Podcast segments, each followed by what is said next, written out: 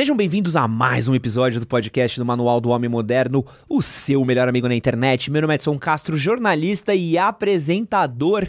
E hoje eu tô aqui acompanhado de Gustavo Gaiofato, historiador, professor, educador popular, criador do canal História Cabeluda e militante comunista. E hoje a gente vai falar um pouquinho aqui sobre comunismo, sobre a esquerda e sobre alguns outros assuntos aqui de política. Gaiofato, Prazer enorme Prazer, te conhecer Valeu demais pessoalmente. pelo convite. Estou muito feliz de estar aqui. Pô, antes da gente continuar nosso papo aqui, quero avisar pra vocês não esquecerem de deixar o like nesse episódio daqui, compartilhar com o amigo de vocês, com os camaradas de vocês esse episódio daqui, é, pra gente poder chegar no máximo possível de pessoas. Compartilhem no WhatsApp, no Telegram, no Discord, onde for. E não esqueçam também de avaliar esse episódio daqui. No YouTube nós temos o like, nas plataformas de áudio, podcast, Spotify, uh, podcast, Spotify e Apple Podcast, eu sempre esqueço. Vocês podem deixar ali cinco estrelinhas pra gente. Nós que atualmente somos o cento... Como é que é? Centuagésimo... se- Estamos em 175... 175 na lista do... Nos 200 podcasts mais ouvidos no Brasil, a gente é o 175. Olha E, só. é isso. e o 22 em cultura e sociedade. Então, ajudem a gente a continuar subindo na lista, Bom demais. deixando a avaliação de vocês. Pra começar, Gaio Fato, acho que uma coisa que todo mundo fala, pra quem se identifica aí com viés de esquerda, é o famoso vai pra Cuba. E você foi pra Cuba. Fui. Como é que é Cuba, Fui. mano? É, Cuba é, sem dúvidas, é um país, né? É um lugar que tem ali é, suas contradições, que tem seus problemas, suas dificuldades, mas é um lugar que é, possibilitou é, ver uma experiência de vida, de sociedade muito diferente do que a gente está acostumado. Então foi uma experiência muito impactante, assim, para mim. Foi um negócio bastante elucidador em vários sentidos. E como é que é o, o rolê lá? Porque o que a gente ouve de Cuba às vezes é muito muito de extremos, né? Uhum. Então tem ou a galera que às vezes vai pra fazer um turismo e fala que o lugar é lindo, maravilhoso, paradisíaco, ou tem essa visão meio catastrófica do da miséria, do, pô, leve seu papel higiênico, deixe suas coisas da sua mala.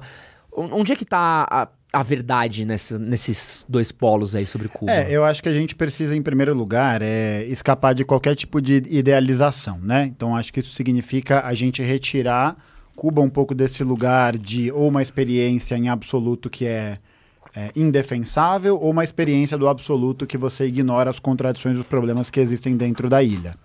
É, a questão é que a ilha ela é cercada por um processo de é, ataque geopolítico do, do, do Ocidente, dos Estados Unidos, sobretudo, da OTAN, há muito tempo. Né? Então, o processo de bloqueio que existe na ilha e todo o processo de difamação, da guerra de informação que a ilha passa contra os Estados Unidos é uma coisa que afeta profundamente o, o regime. Né? Então, é, muitas vezes a gente acaba recebendo ao longo da vida essas informações que são de alguma maneira informações, não que alguma informação não seja enviesada, né? Mas eu acho que são informações que muitas vezes não expressam qual que é a realidade daquilo na sua honestidade, né? Então, tipo, ah, Cuba é um lugar em que faltam é, algumas coisas, né? Porque Cuba, dentro do bloqueio, é, você não, é, não existe a permissão, por exemplo, para você importar máquinas do estrangeiro. Cuba não tem como acessar o sistema de pagamento de crédito. É, esse negócio, por exemplo, da, da Rússia e da China recentemente, que criaram um sistema de pagamento internacional, fora é, do eixo dos Estados Unidos, Europa tal. Cuba está fora do SWIFT, que é esse sistema, desde os anos 60. Então é uma, é uma ilha que passa perrengues cabulosos, assim. Então, tipo, é compreensível que exista uma situação de carestia lá, e é uma situação que cansa muito a população, né? Porque às vezes faltam as coisas no mercado, não tem tanta variedade das coisas, existe um, um esforço muito grande para poder manter a situação social sob é, alguma, alguma legitimidade, sobre a dignidade das pessoas ali, porque é uma situação muito complicada, né? E é uma ilha que está muito próxima é, da Flórida, está muito próxima dos Estados Unidos, então é meio que uma, uma situação muito difícil, né? Mas, é uma, mas é, a gente pode observar que é um esforço diferente de formação de sociedade quando a gente para para olhar que a ilha tem dados sociais, né, de alfabetização, de a saúde, acesso à saúde primária, de garantias de vida que são muito melhores que vários países, que quase todos os países da América Latina. E é um lugar que, por exemplo, aqui no Brasil a gente passou durante o, a pandemia por um processo de dúvida se a gente teria vacina ou não, né? Isso foi uma questão que demorou muito para acontecer. Sim. E Cuba foi um país que conseguiu produzir cinco vacinas diferentes dentro do Ministério da Saúde deles. Então foi um processo que é, evidencia bem que o socialismo cubano, mesmo com ah, existem contradições lá dentro da ilha, né? Por exemplo, nas áreas que existe mais uma circulação de dólar, de turismo, né? Do, que tem mais acesso a essa perspectiva, é, acaba havendo mais acesso a mercadorias que vêm é, dos turistas e mais acesso a, a gorjetas que equivalem a salários mínimos. Então, são contradições que aparecem mais nas áreas mais turísticas, né? Mas a prioridade do, do regime socialista cubano é o bem-estar das pessoas, né? Então, apesar da gente ter um problema, nem, não sei se a gente poderia chamar de problema, né? Porque eu acho que é uma outra visão de realidade, tá ligado? Eu acho que é uma outra forma de enxergar a realidade e a forma como as coisas estão constituídas. E Cuba tem essa perspectiva diferente, né? Muito diferente daqui. Uma coisa que me deixou muito impressionado lá é que lá não existe um apelo à publicidade. Lá a publicidade comercial é uma coisa que não existe. Os políticos não recebem salário, é um trabalho voluntário.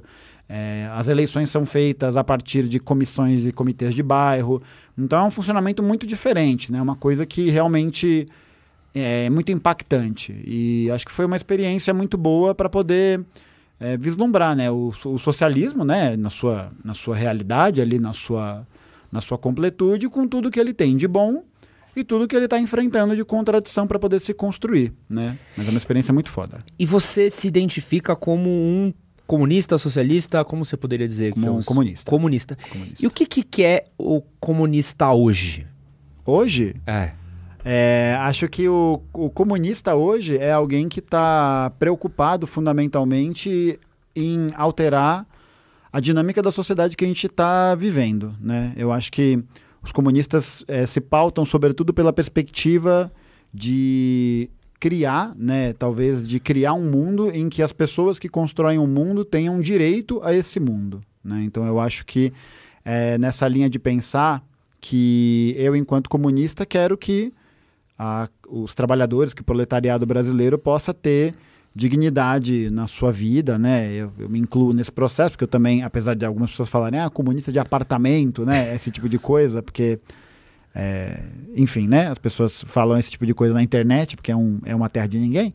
Mas eu acho que é, sobretudo, alguém que está comprometido com o processo e o projeto de emancipação da classe trabalhadora, da construção do socialismo e na luta pelo fim da sociedade de classes e o fim do Estado.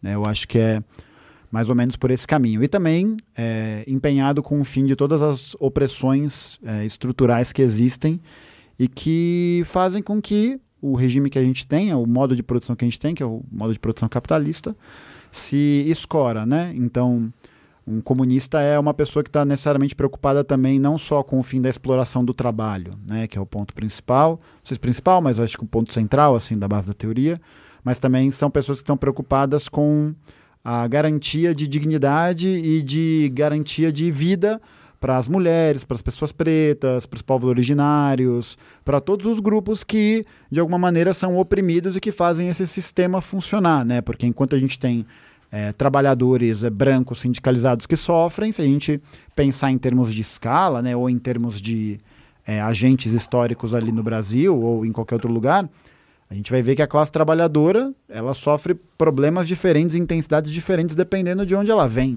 né? Então um trabalhador é, branco vai sofrer uma opressão muito diferente de uma trabalhadora negra, de uma periferia, de uma trabalhadora LGBT, por exemplo. Então, o, acho que o comunista hoje é aquela pessoa que está compromissada com o processo de emancipação do fim da exploração do trabalho, né? Isso, se, isso significa muitas coisas, a gente pode até conversar mais, e também é, preocupado e empenhado com um projeto que visa é, dar garantia e dignidade para todos os grupos que são socialmente oprimidos, né?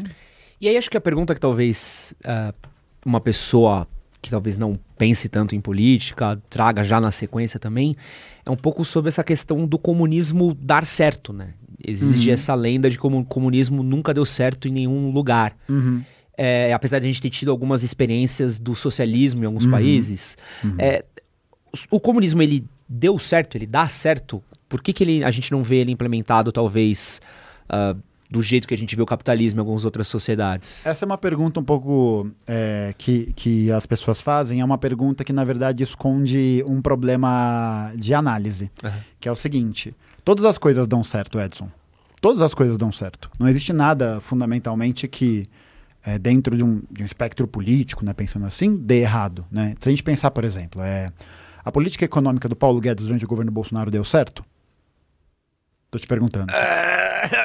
eu eu acho que foi um desastre. Então, e aí, é, na verdade, é uma resposta, é uma pergunta que tem duas respostas.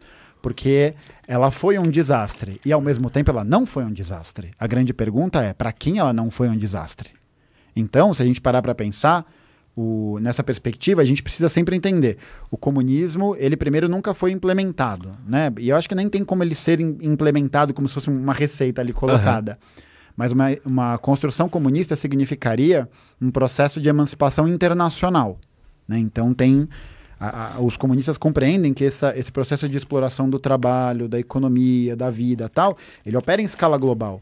Então não tem como existir um país capitalista que funcione se esse país capitalista de alguma maneira não Hey, it's Kaylee Cuoco for Priceline. Ready to go to your happy place for a happy price? Well, why didn't you say so? Just download the Priceline app right now and save up to 60% on hotels. So, whether it's Cousin Kevin's Kazoo concert in Kansas City, go Kevin, or Becky's Bachelorette Bash in Bermuda, you never have to miss a trip ever again. So, download the Priceline app today. Your savings are waiting. Go to your happy place for a happy price. Go to your happy price, Priceline. Se utilizar de outras partes do mundo para poder sustentar o seu sistema. Então, é, muita, algumas pessoas vão dizer, ah, até para dizer, ah, o capitalismo é, funciona no Brasil. De novo, a resposta é funciona. A pergunta que tem que ser feita é funciona para quem?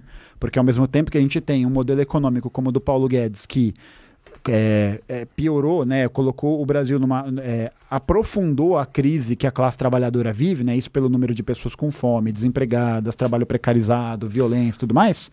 Ao mesmo tempo, a gente teve uma ascensão de novas pessoas se tornando bilionárias. Então, tipo, para essas pessoas a política deu errado? Não, para elas deu, deu certo. Né? Então, eu acho que da mesma maneira, né, se a gente pensar na, a partir da experiência socialista, né, se teve alguma experiência socialista que deu certo, é, eu, eu acho que isso parte também de uma, da necessidade de compreender que as coisas elas nunca dão certo em absoluto, tá ligado? Eu acho que é importante a gente ter essa noção, porque isso ajuda que isso faz com que a gente possa aumentar a complexidade do debate. Porque da mesma maneira como o capitalismo produz contradições, o socialismo na sua implementação, no seu processo de desenvolvimento, ele vai ter outras contradições, né? Existem processos que acontecem e que vão gerar problemas e que, para solucionar, vão gerar outros problemas e assim vai. Né? Eu acho que o socialismo, né, o marxismo-leninismo, ele não se propõe a resolver todos os problemas de todas as dimensões sociais do mundo. Né? Tem um livro muito bom do Lenin que chama Quem são os amigos do povo?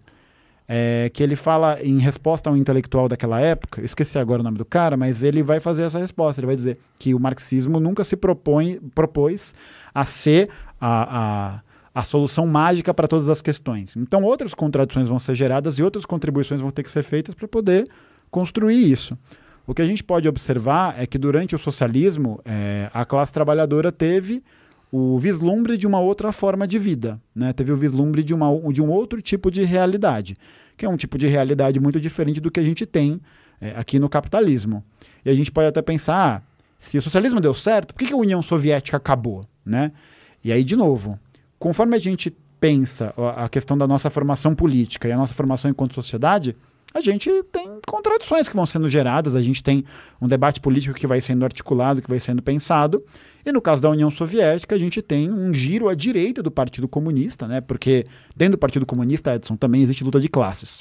Tá ligado? Existem dirigentes comunistas que são mais à esquerda, tem dirigentes comunistas que são mais à direita, e esse, esse pensamento vai estar tá na forma como eles pensam e conduzem suas políticas, tá ligado?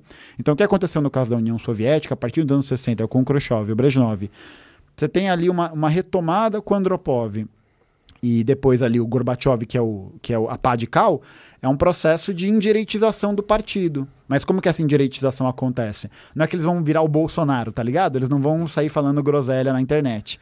O que, que eles vão fazer? Eles vão, basicamente, é, ter uma perspectiva muito mais reformista em relação a muitas coisas. Então, É, por exemplo, foi durante o regime do Khrushchev que existe um incentivo muito maior aos bens de consumo do que à indústria de base, por exemplo. E aí tem algumas pessoas, historiadores, que fazem essa análise, que vão dizer que esse é o primeiro momento em que isso começa a degringolar porque você vai ter a formação de uma economia paralela que não vai conseguir atender a todos esses bens de consumo, você vai ter uma posição na política internacional que é diferente.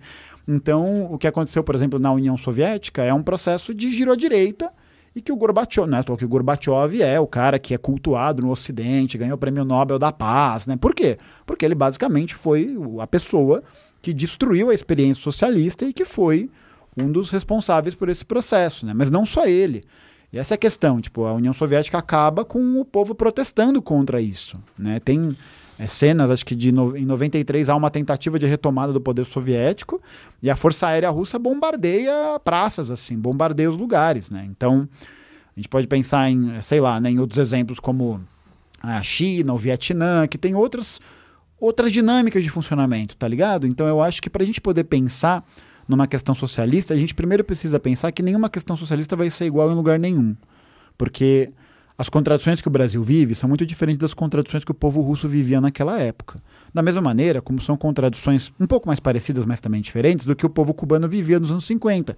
E assim sucessivamente, tá ligado? E aí isso abre é, pano para muitas coisas. Então, tipo, acho que é, a gente.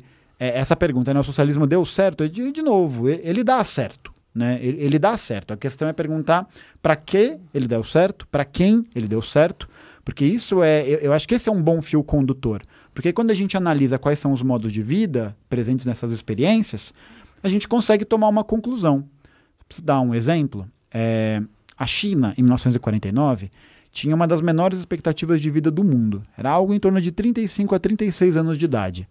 Era um país que havia passado por um processo de rapina da Inglaterra, uma rapina indireta da Inglaterra durante todo o século XIX. E é um lugar pobríssimo, né? um lugar paupérrimo e que as pessoas viviam muito mal. Durante o processo de construção da Revolução Chinesa, por exemplo, de 49 até os anos 70, 80, a expectativa de vida dobra. Em compensação, se a gente pegar, por exemplo, do fim da União Soviética, de 91 até 2001, que é o governo do Yeltsin, a expectativa de vida na Rússia caiu 10 anos. Um ano por ano. E o que, que é isso? Né? Se as pessoas estão com menos expectativa de vida, vivendo menos, isso é um sinal de que existe um problema estrutural que está acontecendo ali. Tá ligado? Eu acho que da mesma, de, dessa mesma forma, assim, a gente pode só é, ir pincelando como que essas contradições aparecem na realidade, como que elas aparecem no nosso dia a dia. E para a gente poder pensar um socialismo brasileiro, é preciso pensar o Brasil, tá ligado? É preciso pensar quais são as dinâmicas e questões que tem aqui né? Porque não adianta nada eu tentar implementar um socialismo cubano no Brasil, ou um socialismo chinês no Brasil, que o Brasil não é a China, o Brasil não é Cuba, o Brasil não não, não é a União Soviética, no Brasil não é a Alemanha Oriental, tá ligado? Então eu acho que esse é um ponto importante para essa conversa, a gente estabelecer qual que é esse fio do que é dar certo né? e para quem esse dar certo funciona. Um fenômeno que a gente tem vivido nos últimos anos principalmente acho que a juventude tem passado muito por isso, é essa questão dos aplicativos e do que tem sido chamado da uberização do trabalho. Uhum. Então, frente aí uma, uma, um aumento na taxa de desemprego que a gente teve, uh, que vem aumentando aí, provavelmente de 2016 para cá, a gente tem visto cada vez mais pessoas com ensino superior indo para Uber, iFood. Uhum. Algumas pessoas já começam no mercado de trabalho em iFood. Qual que é o problema hoje dessa uberização dos empregos? Eu acho que isso está muito até associado para a gente poder fazer a ponte aqui com o que você tinha comentado sobre o capitalismo dar certo ou não, né? Porque o que acontece? Esse processo de uberização do trabalho é um processo que basicamente vai, vai colocar o seguinte, que é, os trabalhadores eles não têm mais vínculos empregatícios. Isso é um processo que vem de muitos anos, vem de algumas décadas e tal, do mundo do trabalho. E basicamente a uberização do trabalho significa a dependência desses trabalhadores para as chamadas plataformas, né? Só que isso é um processo que acompanha também o próprio desenvolvimento do capitalismo. Porque o que acontece com esse processo de precarização do trabalho, né, que a gente chama de pejotização e tudo mais, é um ataque frontal às conquistas dos trabalhadores, à CLT, a todas as dinâmicas que dão uma certa garantia e dão uma certa estabilidade. Então a uberização é um fenômeno específico que acontece com relação a esses trabalhadores de plataforma, né? Que são é, basicamente um proletariado é, virtual, não porque esse proletariado existe, né? Mas um proletariado que está nesse campo do digital. E isso, na verdade, é fruto de um processo, Edson, é de uma, não só uma financiarização do, do, da economia brasileira, porque eu não acho que seja só isso, mas é um processo de precarização da força de trabalho. Porque se você tem um processo em que o trabalhador ele não tem escolha, né? ele, ele não tem uma opção, e aí isso passa por vários pontos, né? O Estado brasileiro é, deixa de investir no seu processo de desenvolvimento interno e faz com que haja a contratação de menos engenheiros, por exemplo, de menos pessoas especializadas para poder tocar aqueles trabalhos. Ou você não tem um processo de valorização do salário mínimo, você não tem um processo de que garanta a, a produção de uma demanda, né? E aí o que acaba rolando é que essa precarização do trabalho é muito útil aí o sistema. Ela é muito útil por quê? Porque ela vai impor um ritmo de trabalho que não permite com que o trabalhador tenha a escolha de optar por um trabalho que seja mais digno, que seja melhor. Né? Então a gente vê é, a uberização ela opera nesse sentido é, a partir da ideia de que o trabalhador vai ser obrigado a trabalhar naquela. Não é que ele é obrigado, né? Porque aí vai vir algum liberal safado e vai falar: não, mas ele pode sair a hora que ele quiser, né? Só que o que a gente vê é num processo de desestruturação de investimento, é, de falta de todas as estruturas que possam fazer com que o Brasil não seja escravo do agronegócio ou escravo da economia financeira. Não tem um processo de industrialização robusto, né? não existe um processo de é, reformas estruturais que possam garantir um crescimento econômico e social do Brasil. A tendência é a classe trabalhadora se tornar cada vez mais precarizadas numa, num movimento de aumento da taxa de lucro da burguesia. Né? Então, por exemplo, você comentou né, que desde 2016 a gente tenha visto um processo de é, aumento do desemprego, né? E a gente tem visto também um processo de aumento do trabalho informal. Né? Uhum. Então, o que, que significa isso? Significa que os trabalhadores estão com menos segurança no mundo do trabalho e com menos segurança, isso dá mais é, força para que os capitalistas, os donos de grandes empresas e tudo mais, é, tenham espaço para poder impor as suas questões, impor suas pautas e já era. Então, como é que isso opera na uberização, por exemplo?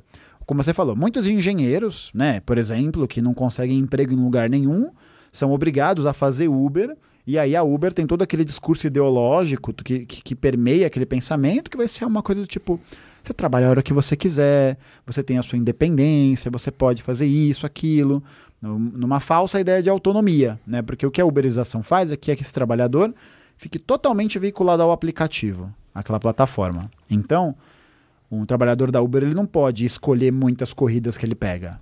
Por quê? Porque senão isso vai significar que o aplicativo pode bloqueá-lo de maneira eh, sem mais nem menos. Da mesma maneira, o entregador de um, de um grande aplicativo de, de alimentação como o iFood, ele não escolhe o horário que ele trabalha. Um moleque de periferia que precisa virar rimo de família porque é, a mãe já está trabalhando, porque o pai está preso, porque tem um monte de coisa assim acontecendo, tem que ficar 12, tem que ficar 10, 12 horas em cima de uma bicicleta alugada de um banco para poder conseguir constituir renda. Então eu acho que a uberização, ela é um processo eu diria que ela é um processo no nosso tempo que é um processo novo. Mas a precarização do trabalho, ela não é um processo novo. Ela acontece ao longo da história do, do, do desenvolvimento do capitalismo e ela é um produto dessas relações de produção, tá ligado? Eu acho que a uberização ela tem outras dimensões, ela tem outras características, mas ela é uma, ela é um fenômeno histórico ligado necessariamente ao capitalismo. Porque enquanto a gente tem uma taxa de lucro das burguesias, dos empresários que sobe, como que essa taxa sobe? Né? Essa taxa vai subir a partir de mais extração, de mais mais-valia, de mais é, extração do tempo do trabalhador na vida diária do cara. Então isso acontece como um movimento de aumentar a lucratividade dessas pessoas. Isso geralmente acontece nas crises, porque é nas crises que a taxa de lucro da burguesia começa a sofrer alguns abalos, ela passa a sofrer alguns problemas. Pra você ter uma dimensão disso, é, eu também, também para é, pra, é, é foda que esse assunto eu vou, eu vou emendando uma coisa na outra. Não, e mas vai... cara, você tá aqui. Hoje é. Quero só fazer um, um, apontamento, uma coisa que você falou, porque é uma experiência pessoal minha, né? O meu tio, ele foi por muitos anos entregador. Uhum. Então ele trabalhou, trabalhando, trabalhou entregando pra pizzaria, ele foi motoboy durante muitos anos, então não só meu tio, como amigos do meu tio, pessoas que frequentaram minha casa e tudo mais, são desse universo. E uma coisa que aconteceu com a chegada. É, a gente fala muito de Uber e iFood, mas a gente fala muito pouco de log, que também mudou muito a relação.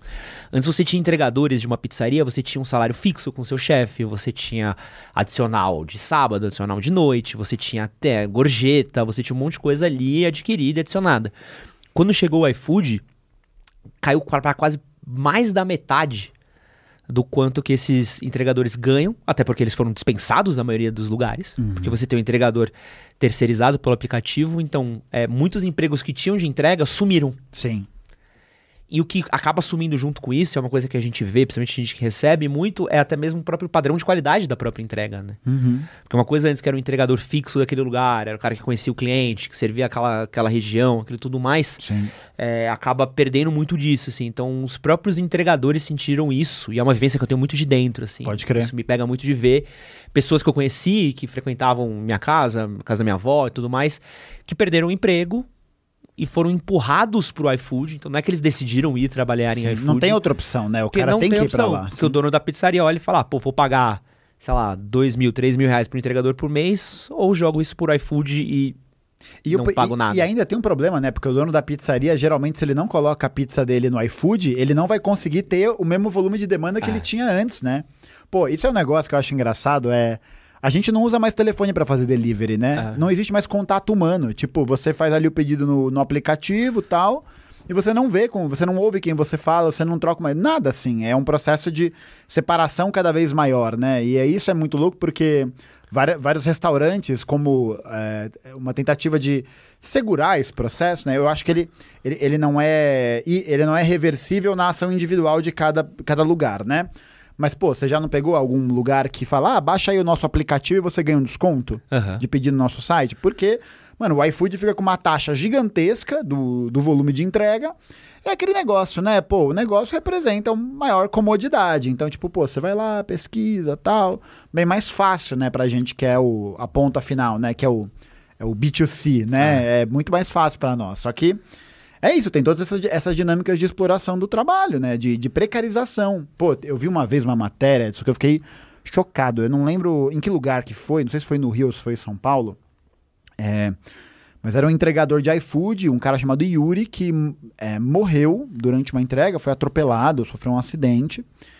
E, e aí o iFood é, colocou que é, os entregadores têm direito a um seguro de vida, uma, uma- uma paradinha assim. Só que quando o, o cara morreu, o iFood foi lá e desativou o perfil do cara por ele estar inativo. Tipo, rolou isso. E aí, quando a família do cara entrou na justiça pra poder ter o acesso a. Pô, dar um enterro pro mano, tá ligado? Tipo, a gente não tá pedindo que ah, a família do entregador tenha os meios de produção do iFood. Mano, a gente tá pedindo pra que o filho, o filho daquela mãe que morreu entregando alguma coisa de bicicleta, tivesse um enterro, tá ligado? O iFood fala, não, ele utilizava o perfil dele da namorada, que ele abriu com o CPF da namorada, por quê? Porque o iFood havia bloqueado o perfil dele anterior. Porque acontece isso, se o cara não entrega, se o cara. Se o Mano, e acontece muito, tem muito cliente que é pau no cu, né? Tem muita gente que é, que é filha da puta. E aí a pessoa vai lá e avalia mal, faz alguma coisa que às vezes o cara não faz, aí vai lá e, e bloqueia o perfil. Só que o mano precisa trabalhar, velho. É isso, o mano precisa trabalhar, porque se ele não trabalhar, ele não tem dinheiro. Se ele não tiver dinheiro, ele vai morrer. Nossa, é, é louco, né? A- a- como essa dinâmica de aplicativo é autodestrutiva, é destrutiva pra gente, né? Então, para pra ver é, como, pô, mesmo aqui na região da Moca, vários pequenos negócios fecharam. Ao mesmo tempo que outros pequenos negócios surgiram. Só que todo cara que tem iFood, até pessoas que têm na plataforma, até convido vocês a conversar, quem tá no iFood, tem essa reclamação de que a taxa é muito alta, de que ganha muito pouco. É, a gente que é cliente, a gente recebe a comida na nossa casa, que é uma comodidade, mas se você tiver qualquer problema dentro da plataforma, Nossa, pau no esquece. seu cu. Nossa, é horrível, É, bicho. pau no seu cu. Eu Nossa. recebi já um nuggets comido. Nossa. Que é um, tá foi, um, foi um, um ótimo, um excelente dia. Grande dia. Foi uma tarde, foi uma tarde muito deliciosa. Tarde inesquecível, né? No meio da pandemia eu recebi um nuggets mordido. Perfeito. É Não, é um- é um nossa, foi jeito- no meio da É, pandemia. que é, o- pô, que é o, é o jeito incrível de você estragar, azedar um almoço, assim. É, Charlie Brown Jr. né? Hoje ninguém vai estragar meu dia, né? Estragaram. E, e é louco, né? Porque ao mesmo tempo, pô, tem a facilidade, você recebe o backlash, que nem o Uber, né? Pô, no Uber era só maravilha no começo do Uber. Hoje em dia você dá um rolê de Uber, você Pô, Mano, fala, pô, acho que se eu tivesse vindo de metrô, eu tinha sofrido menos, né? É, Um- e insegurança, assim, né? Acho que tanto de. Pô, na- o processo de aceite, assim, da Uber, de você ir lá e colocar um seguro do carro, assim, mano. Tipo, tem um monte, de, um monte de carro que eu já entrei que é isso, né? Em nome do Pai, do Filho e do Espírito Santo. E é isso, pô. Eu espero que essa aventura termine com um final feliz, né? Que é eu chegando no destino. E, tipo, e ver cada vez mais pessoas que é, é, vêm pra, pra, pra cidade ou que trabalhava com outras coisas e aí não tem mais essa opção. Tem gente que curte, né? Tem gente que acha que é ok, que é de boa e acho que é suave, assim, né? Pensar nessa perspectiva, ainda mais porque pessoas precisam trabalhar, né? Se elas não têm esse trabalho, tá, tá fudido. Mas, pô, é isso. Se você não trampa, se você não fica 12 horas dentro de um carro, e, mano, 12 horas dentro de um carro Não, em. São Paulo é um negócio assim. Esquece. É completamente maluco. Completamente maluco. E, mano, vendo que a gente vê de cada vez mais fundos investindo milhões em 99 táxis, é, que hoje é 99 só, Uber, iFood, essa galera que tem esse investimento enorme, tem um caminho pra gente voltar? Tem um caminho pra gente conseguir pelo menos desuberizar as nossas relações de trabalho? Eu acho que o processo de desuberização significa necessariamente um conflito, né? Significa um conflito com as pessoas que estão é, promovendo a uberização do trabalho, né? Então, eu acho que a gente volta para a questão central, né, do, do Marx e do Engels, que é a luta de classes. Tipo, é, desuberizar o trabalho significa a gente se empenhar a favor da classe do proletariado, né, para que ele possa ter melhores condições de trabalho nessa dinâmica. E não é algo que esses donos de investimentos, de fundos, etc., vão querer fazer, tá ligado? Por quê? Porque para eles não vai ser tão lucrativo. E é curioso, né? Porque na verdade a Uber, ela é uma empresa pouco, ela nunca deu, acho que, se eu não me engano, a primeira vez que ela deu lucro foi no ano passado. Eu não tenho certeza dessa informação, então aqui, ó, é diretamente a minha opinião, tá? É, é é o famoso eu juro, segundo pesquisas, mas é, é uma empresa que ela nunca apresentou um balanço positivo, ela é uma empresa que dá prejuízo. E por que, que os investidores continuam com ela? Porque eles acreditam no modelo de negócio da Uber. Porque o modelo de negócio da Uber é uma coisa que está diretamente associada com esse processo de precarização do trabalho e de aumento da lucratividade. A, a brisa da Uber era de ter os carros Tesla, né? De ter os motoristas automáticos, pá. E aí você ter, tipo, um, um aplicativo dos Jetsons, né? Que você chama, vem o carro, para na tua casa, te leva e já era. Só que esse processo de desenvolvimento demorou a implementação, e aí você tem os motoristas. Tanto que o motorista é o percentual de gasto de capital variável que a Uber gasta, que é o maior volume. Agora você imagina, né? Num processo em que a gente está vendo é, a uberização do trabalho crescendo, e essa sendo a única opção para milhões de trabalhadores. Cara, você imagina quando a gente. Se, eu acho, eu não sei se isso vai acontecer de fato, né? Mas se em algum momento a gente tem um processo de popularização de carros 100% automáticos nesse serviço. Isso vai ter, isso vai ter. Isso Cara, é- você consegue imaginar o tamanho do buraco que a gente entraria, que, os cara, que, as que os trabalhadores entrariam? Então eu acho que pensar em desuberização significa necessariamente a gente pensar que a gente precisa estar politicamente organizado e estar politicamente entendendo que isso vai significar uma luta social. Então, tipo, acho que teve uma. Não sei se foi. Eu acho que a Uber Eats ainda tem no Brasil. O Beritz acho que fechou. Fechou, né? Fechou É. porque ia acho que teve um processo ali de, é, de vista uma regulamentação. Do tipo, não, agora vocês vão ter que prestar conta do que vocês fazem. Vocês não podem só fazer. O que, que que a empresa faz? A pular fora. Por quê? Porque é nesse cenário de passar boiado, de fazer tu- tudo que bem entender, sem ter nenhum tipo de fiscalização, nenhum tipo de prestação de conta, que os caras fazem a festa. Então eu acho que pensar numa desuberização significa necessariamente a gente entender que isso é uma luta, uma parte da luta de classes, tá ligado? Isso significa dizer que se a gente quiser fazer isso, se a gente pensa nesse retorno, a gente precisa, enquanto classe, estar organizado em direção a um projeto que possa melhorar essas condições. Mas aí tem um outro ponto, né, que é essa luta, enquanto uma luta econômica, ela não é suficiente. Por exemplo, né? é, o que, que eu quero dizer com isso? Uma luta econômica é uma luta pelas questões imediatas, né? Pela melhoria do trabalho, pelo aumento dos salários, por essas políticas que, no plano é, real, né, no plano a curto prazo, são realizáveis e possíveis de serem constituídas e construídas. Mas se a gente não tem junto com isso uma luta política, esse projeto vai por água abaixo. Esse projeto ele não tem sustentabilidade. Para dar um exemplo, é, a gente viu durante os 12 anos de governo do PT processo de é, melhoria, né? Ainda que todas as contradições que se envolve e tal, mas eu quero ser mais, um pouco mais didático aqui, mas a gente tem uma melhoria sensível da situação da, da classe trabalhadora, de, uma, de um percentual considerável dela. Mas é importante lembrar que 2006, a lei de drogas que vai aumentar o encarceramento em massa do Brasil é do governo Lula. A gente tem um processo, a carta aos brasileiros, né? Então o governo do PT nunca foi um governo que se propôs a ser comunista, nunca foi um governo que se propôs a ser revolucionário. Mas é um governo que, quando acontece o golpe em 2016, aquelas conquistas todas, aquele processo, aquela emoção toda, acabou. Num piscar de olhos, acabou. O Temer foi lá, assinou três, quatro papéis e já era. Tá ligado? Por quê? Porque essa luta no caráter político é uma luta que não aconteceu. Não é à toa que as pessoas que votaram no Lula nos anos anteriores, né, 2002, 2006, 2006 tal, muitos desses eleitores depois votaram no Bolsonaro. Por quê? Porque não existe, não existiu um processo de acompanhamento da luta política. Então eu acho que a gente, se a gente quiser fazer esse debate, né, sobre uma desuberização ou sobre uma melhoria dessas condições de trabalho, a gente também tem que pensar qual que é a luta política que a gente vai articular nisso. E para esse processo ser duradouro e ser firme, é, não, não existe uma alternativa dentro do sistema que a gente está. Porque no sistema que a gente está, o que, que a gente observa? Os trabalhadores sendo cada vez mais moídos, né? Cada vez mais doentes, cada vez mais morrendo cada, com, com mais violência, tendo acesso a menos direitos à saúde, à educação. Então, não existe solução dentro desse sistema. Não existe uma solução nesse sentido. Eu tenho uma pesquisa aqui que eu achei que diz que hoje o Brasil ele é o oitavo país com o maior número de bilionários do mundo.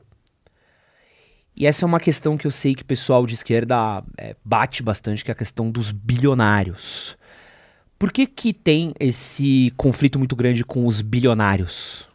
Ah, eu acho que o, os bilionários são uma são um reflexo, né, dessa dinâmica de acumulação de exploração, né? Eu acho que a gente vê que basicamente o Brasil, né, a operação política e econômica do Brasil funciona em favor dessas pessoas, né? Então, isso significa dizer o quê, né? Significa dizer que o interesse dessa meia dúzia de pessoas está completamente sobreposto ao interesse de milhões de pessoas que constroem o mundo. Para dar um exemplo mais sintético, lembra daquela fita da Americanas? Sim. Da fraude fiscal? O grupo B3 lá, o grupo G3, B3, não sei qual é o nome do. fez a auditoria é, que fez a auditoria das lojas americanas, apresentou uma fraude fiscal na casa de bilhões de reais. E aí essa galera, seis meses antes desse processo, pegou esse dinheiro, jogou em paraíso fiscal, jogou em offshore.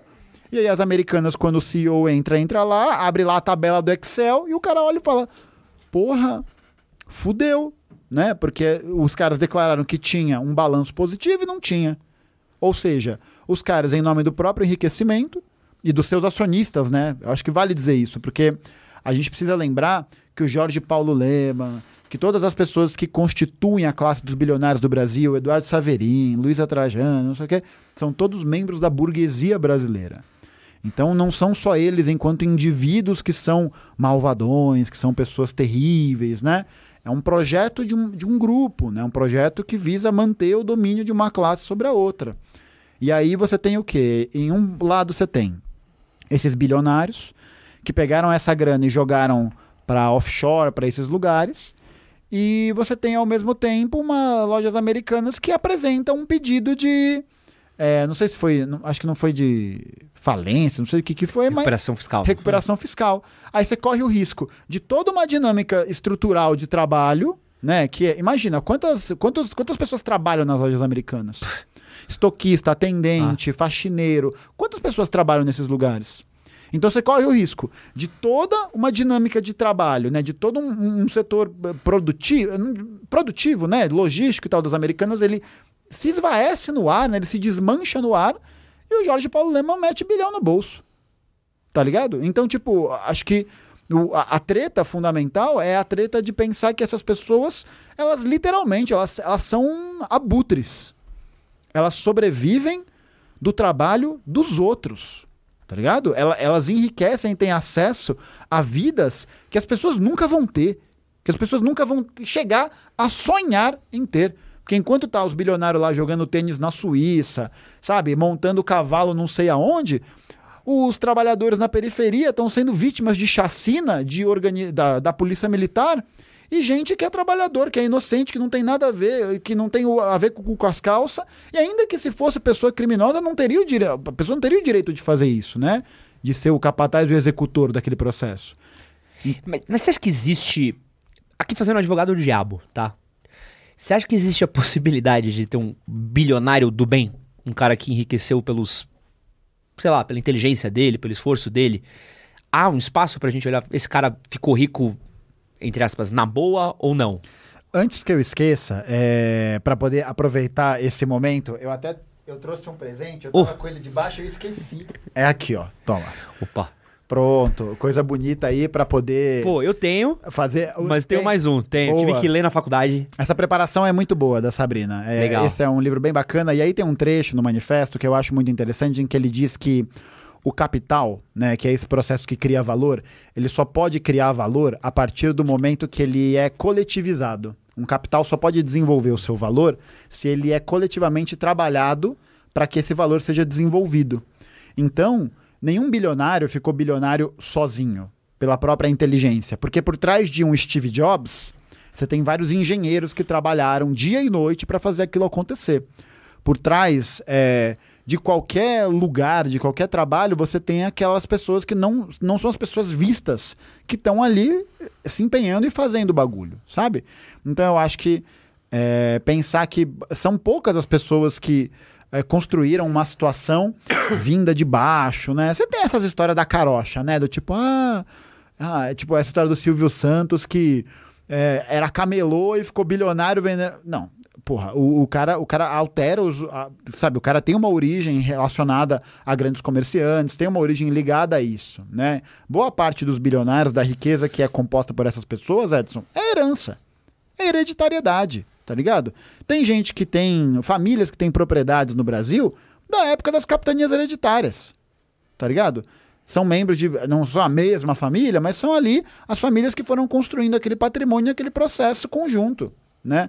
Não é à toa que as monarquias, eh, na, na Europa, por exemplo, elas vão fazer sempre aquele processo, de, por exemplo, de casamento arranjado. Né? De ah, o filho do duque de não sei onde casa com a princesa de não sei o que lá. Por quê? Porque aí você consegue manter a propriedade nos mesmos lugares. Então eu acho que a gente pode é, pensar que, para mim, o bilionário bonzinho, é, ou o milionário bonzinho, o burguês bonzinho, é um burguês pique Engels. Pique o Frederick Engels. Por quê? Porque o Engels, que é um dos escritores do livro, o, pai dele era dono de uma indústria e o Engels vai passar uma temporada, vai passar um tempo em bairros operários na Inglaterra. Ele escreve um livro, A Situação da Classe Trabalhadora Inglesa, na Inglaterra. E aí, quando ele escreve esse livro, ele se depara com a situação que os trabalhadores vivem. E aí ele olha e fala: Meu Deus do céu. Né? Então, isso aqui é um. O, por que, que isso acontece? Né? Então, eu acho que por trás de. Tem uma frase do Mário Puzo que eu acho que ela é muito interessante porque ela é. Ela é, ela é muito significativa. Mário Puzo é o cara que escreveu O Poderoso Chefão. E ele tem uma frase que. Não sei se é dele, mas está no livro do Poderoso Chefão. Que é: Por trás de toda fortuna há um crime. E aí é interessante, porque, ah, você está acusando essas pessoas de serem criminosas, não sei o quê. Olha, evasão fiscal e tal, a gente pode até, vou até deixar de lado. Mas é curioso, porque na sociedade capitalista, Edson, o roubo é um crime, certo? O homicídio é um crime. Mas matar alguém de fome não é crime. Matar alguém de frio não é crime. Tá ligado? Matar alguém porque não tem acesso a remédio não é crime. E como que esses processos acontecem? Como que eles são construídos? A partir desse processo de concentração de riqueza, a partir desse processo de concentração de capital na mão de poucas pessoas. E aí o que acontece é, esse capital que vai se valorizando, as pessoas que trabalham não têm acesso a ele, né? Então, é, tipo, acho que não, não, não tem ni- ninguém que enriqueceu sozinho. Não existe trabalho que é feito sozinho, tá ligado? Eu penso, eu, eu gosto de ser bem é, sintético nisso, quando eu penso, por exemplo, no meu próprio canal. Pô, o canal História Cabeluda não existiria se eu não, se eu não tivesse é, a Lara, que, tá, que é minha editora, que está me acompanhando desde o começo, e com ela naquela época tava o Gui, o Iago, aí hoje já passou a Aninha, hoje tem a Jordana lá e tem o Michel. Por quê? Porque sem o trabalho dessas pessoas, o canal ele não existiria. Porque eu sei que é, é a partir desse trabalho coletivo que isso se realiza. É a partir desse esforço coletivo que isso vai criar uma atração, sabe?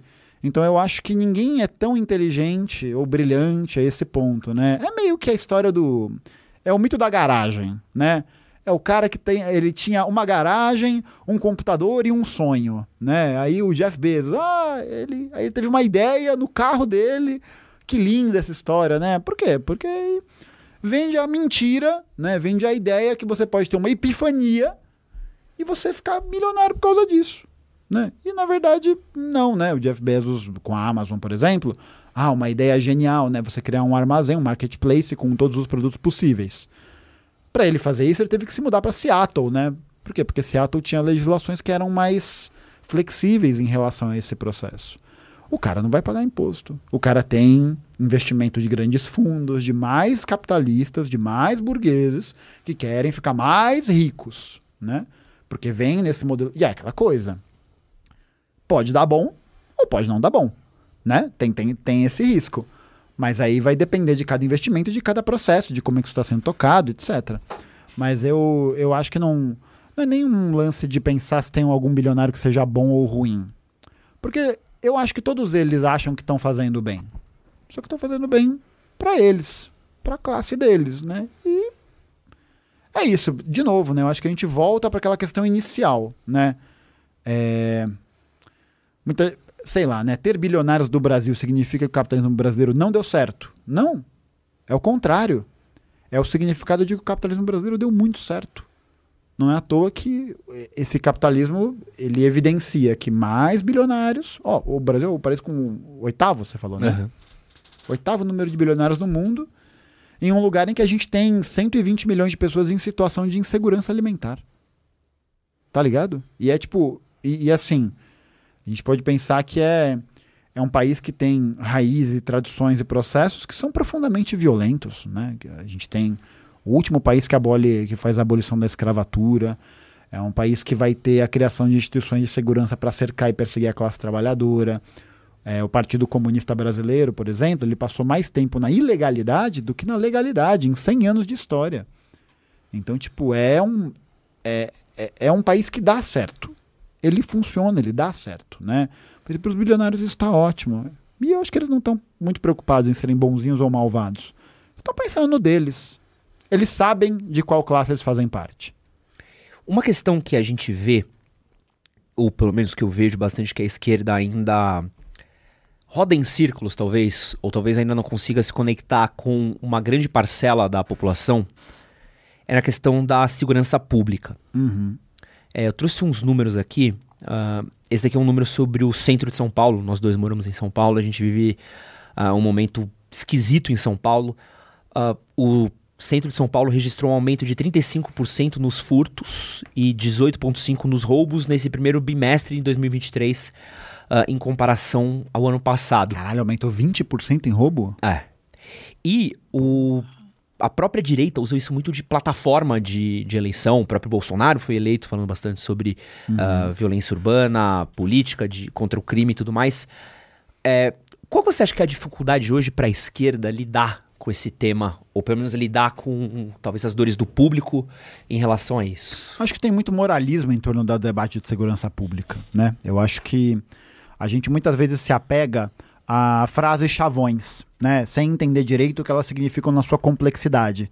Então, para a gente poder é, pensar, né? Se a gente tem um aumento do número de furtos, de roubos na região central, é, isso pode advir de muitas questões, né? E a gente sabe, a gente que mora em São Paulo, você que já foi assaltado, tal, que já teve seu celular roubado, provavelmente aquele item que foi roubado, ele foi roubado para poder vender e trocar por uma graninha, trocar por é, algum tipo de. muitas vezes algum tipo de entorpecente, alguma coisa assim. Isso é um retrato do quê? Isso é um retrato do, da, da, da destruição da, da sociedade, é um retrato da destruição dessas pessoas que estão nesses lugares, né? Porque muitas vezes as pessoas estão desempregadas, não têm onde morar, não têm o que comer, não têm a quem recorrer, tá ligado? Durante o processo da Revolução Industrial na Inglaterra, você tem um movimento muito grande de camponeses que vão dos campos para as cidades, né? E aí muitas dessas pessoas que vão para as cidades se tornam pessoas vadios, né? Se tornam desempregados, se tornam pessoas que ali não têm uma função social estabelecida e vivem de pequenos furtos e pequenos roubos, né?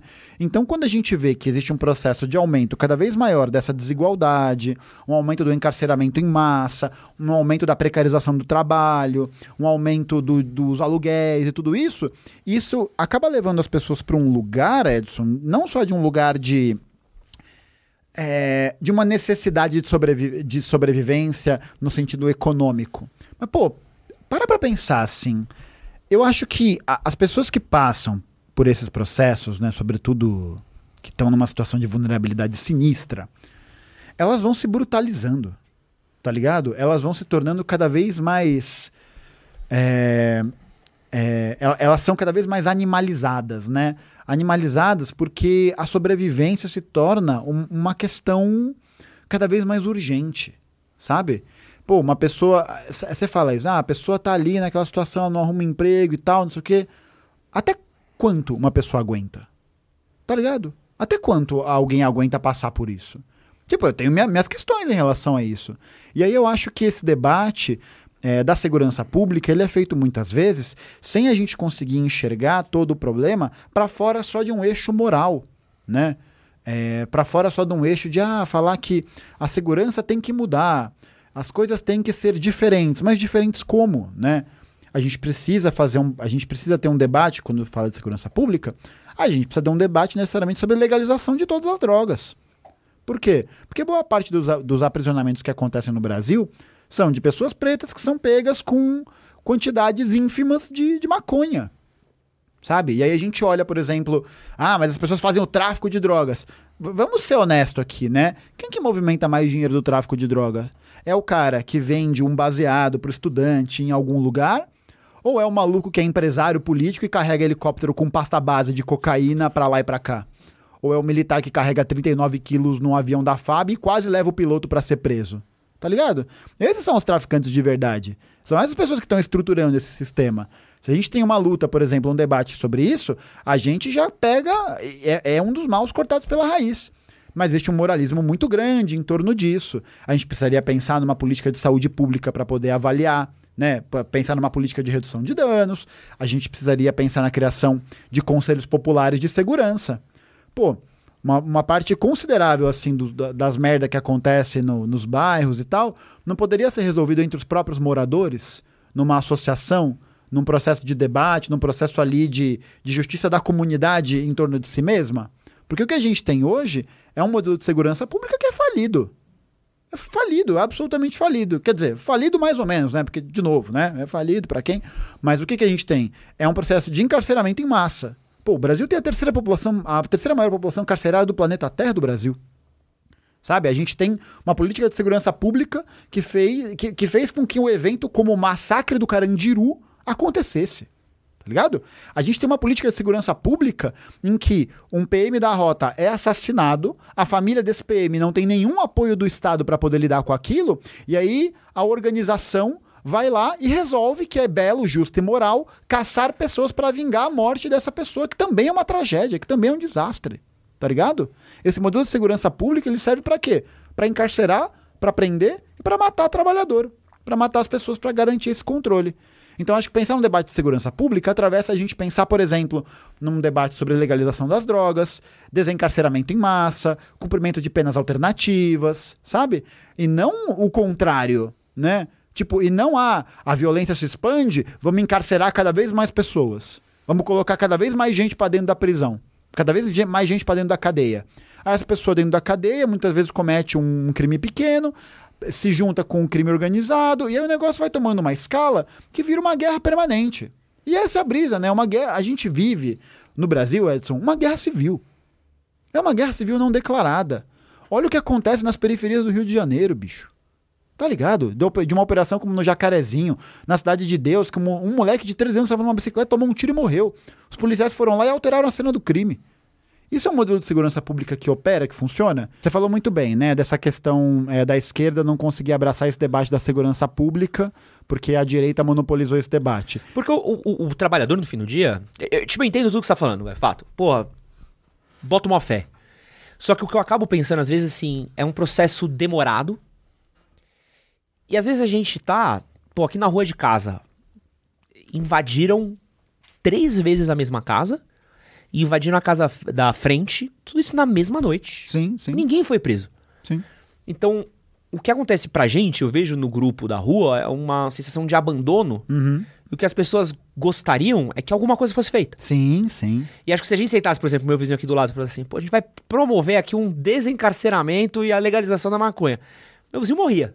Ele, acho que ele ia, ter- ele, ia- ele ia cair pra trás e vocês estão malucos que eu tô sendo assaltado, vocês vão soltar bandido. Então, eu sinto que pra gente que tá na outra ponta, e talvez seja a maior dificuldade que eu tenho, principalmente quando eu converso com amigos de viés mais da esquerda, que é o, pô, eu entendo que tem um problema no longo prazo. Mas a gente tá assalta- sendo assaltado num ponto de ônibus No curto prazo. no curto prazo. Pô, eu acho que no curto prazo, para a gente poder pensar uma solução assim, seria a gente conseguir criar uma agência de empregos que garantisse emprego para as pessoas, empregos dignos, né? Porque não adianta nada eu oferecer um emprego de merda, porque aí a pessoa vai olhar o emprego de merda e vai olhar, por exemplo, pra uma atividade criminosa mais lucrativa, ela vai para onde? Vai para atividade criminosa, claro, tá ligado? Tipo, é, eu acho que é, esse, esse problema, né, ele é um problema que ele tá engendrado em várias questões e em várias estruturas, né? Então, por mais que é, esse debate da legalização, por exemplo, seja um debate que vá promover um processo a longo, a médio e longo prazo, é preciso pensar em alguma política a curto prazo nesse sentido, né? E na verdade, a gente pode observar que a política de encarceramento, de aprisionamento, é uma política de curto prazo, né? E que tem sido aplicada. E ela não tem dado certo. Por quê? Porque a criminalidade ela não tem diminuído, né? Ao contrário, ela tem aumentado. Então essa política de curto prazo ela não funciona. Então seria pensar, por exemplo, na criação de um Conselho Popular de Segurança, em que as pessoas pudessem debater suas questões internamente, em que a polícia só fosse chamada em casos extremos, a gente pensar numa política de garantia de emprego para as pessoas, numa política que eh, pudesse viabilizar que elas tivessem uma, eh, uma moradia, que elas tivessem condições de poder trabalhar, pô. Porque a grande maioria das pessoas, no final do dia, elas só querem trampar, só querem fazer o corre delas, só querem viver ali a vida, né? E aí eu acho que é, é muito. A, a gente observa. Eu tava lendo um livro, hoje mesmo, do Gabriel Abud, que era um livro que falava sobre encarceramento em massa e falava sobre como prisões privadas lucram com o trabalho dos presos.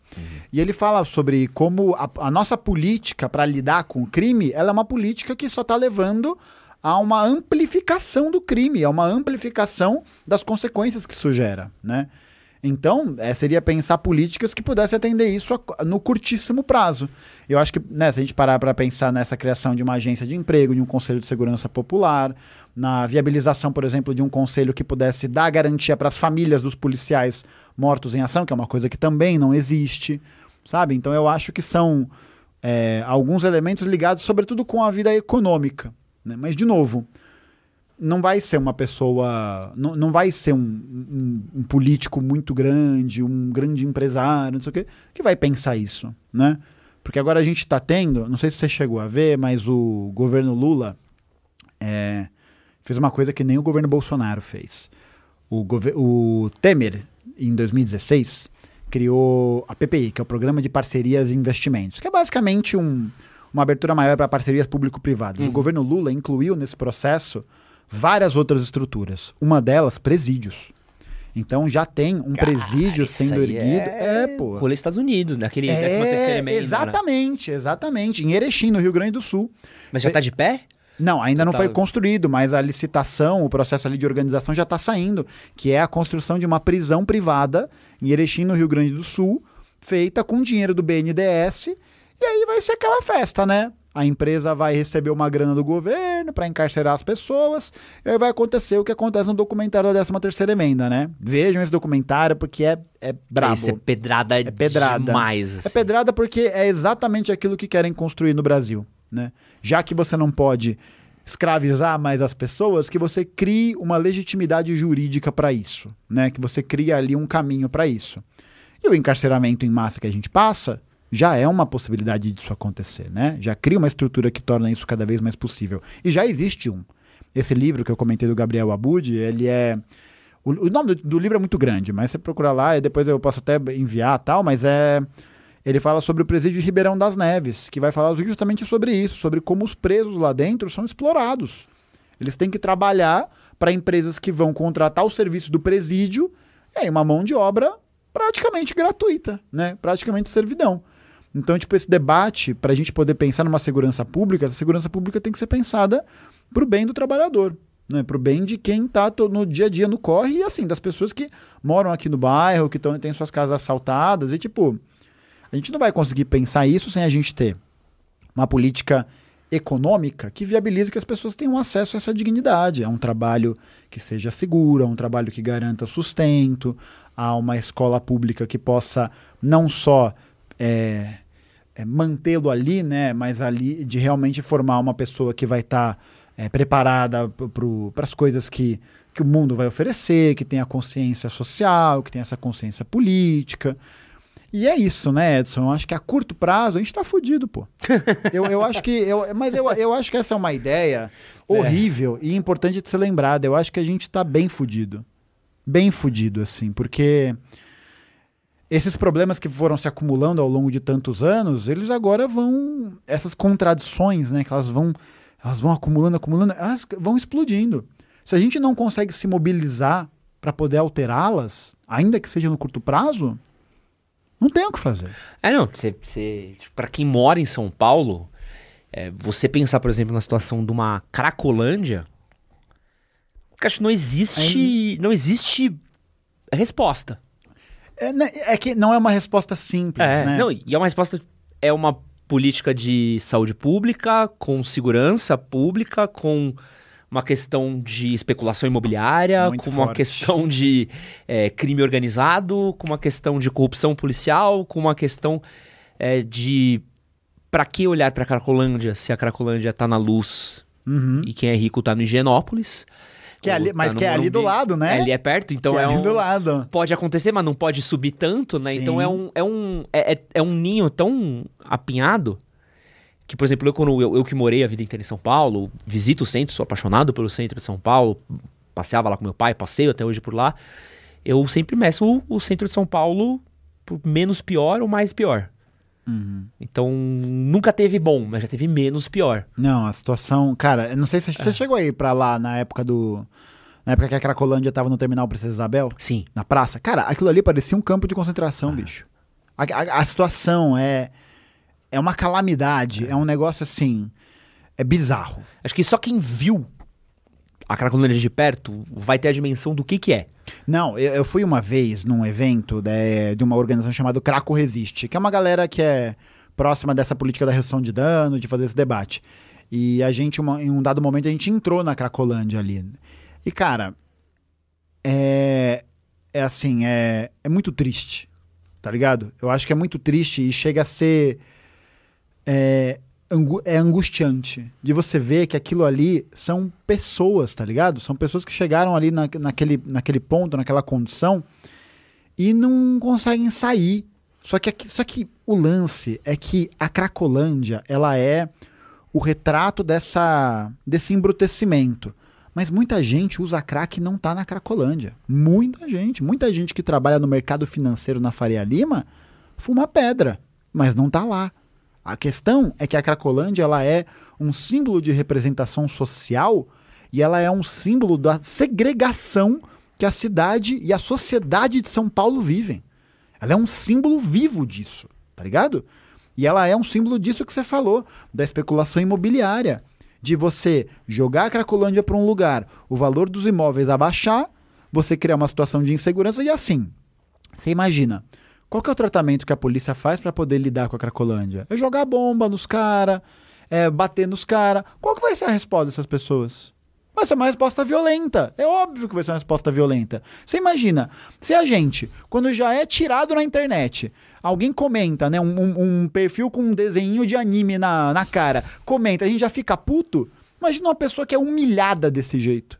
Todos os dias. Humilhada não só pela, pela organização, mas humilhada pela vida de perceber que não tem, que se ela não roubar, ela não vai conseguir comer, ela não vai conseguir viver, a única coisa que ela tem para sustentar é aquele, o uso daquele entorpecente, tá ligado?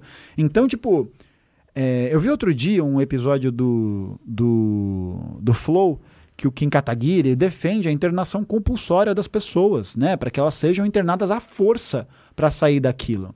Isso é uma política de manicômio, isso é uma política de hospital psiquiátrico, tá ligado? E se a gente olha para qual que é o histórico desse tratamento, ele é absolutamente. Fa... Tipo, é você pegar uma pessoa, você jogar na, prisão, você jogar no, nesse lugar, nesse depósito e falar: ah, passou, acabou o problema. Aqui, ó, a cidade não tá mais linda? Claro que ela tá mais linda. Ela tá mais segregada.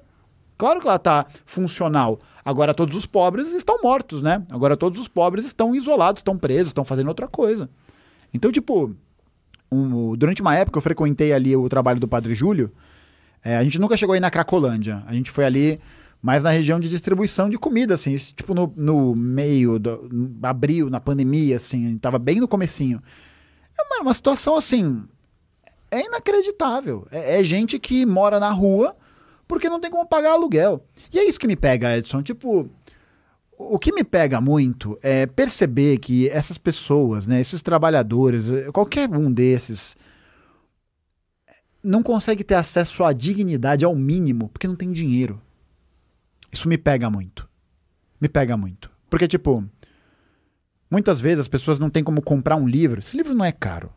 Tá ligado? Esse livro não é caro. As pessoas não têm dinheiro para comprar isso, não têm dinheiro para se informar, não têm dinheiro para se divertir, não têm dinheiro para viver. E, e, elas não têm, elas não podem fazer isso porque elas não podem acessar isso, porque elas não têm como pagar por isso. Eu acho que essa é uma das partes mais cruéis. É, é foda que acho que é. Eu tive há pouco em Chicago. E Chicago é uma cidade que, por mais que não tenha uma violência urbana tão grande quanto talvez um Los Angeles ou talvez São Francisco esteja passando por agora, você vê já alguns lugares ali, pessoal fumando pedra. Claro, eles não fumam nem pedra, né? Eles fumam uns bagulho um pouquinho mais. É, mais pesado, é, né? É uma outra coisa. sintético bizarro que americano que usa, né? Mas você vê, assim, eu vi em Montreal, eu vi um lugar que era uma micro cracolândia deles. É uma parada que tá. São Francisco, a gente tem visto histórias muito loucas, né? É, é bizarro como você vê que isso é um fenômeno. Uh, eu sei que Belo Horizonte tem uma micro cracolândia também, eu passei por lá, ficar perto da rodoviária, se eu não me engano. É, esse fenômeno das cracolândias é uma parada que é, é parece intrínseca a esses grandes metrópoles, né? É, é, e é um processo de empobrecimento, né? E, e, é pesado também porque o, o, a gente falou muito, né, do, do usuário, falou muito de quem tá lá tal. E uma coisa que eu acho que é. Eu gosto aqui, quero me solidarizar, porque eu acho que é uma parada que talvez quem talvez mais sofra é quem tá preso nesses lugares, né? É o tiozinho que comprou um imóvel há 30, 40 atrás, ou herdou o imóvel da mãe, ou ele mora lá e não tem como ele pegar um aluguel numa outra cidade, num outro bairro, e ele acaba preso nesse lugar. O único sustento dele é aquele ponto que ele tem para poder trabalhar, que acaba sendo tomado pela Cracolândia, ou acaba sendo assaltado pelas pessoas, e você acaba essa pessoa também às vezes é mais vítima ainda, né? Porque ele tá. É, ela é tão fodida quanto. É. Eu não sei se é mais vítima, mas eu é acho um... que ela tá num lugar tão fodido. Ela tá fodida.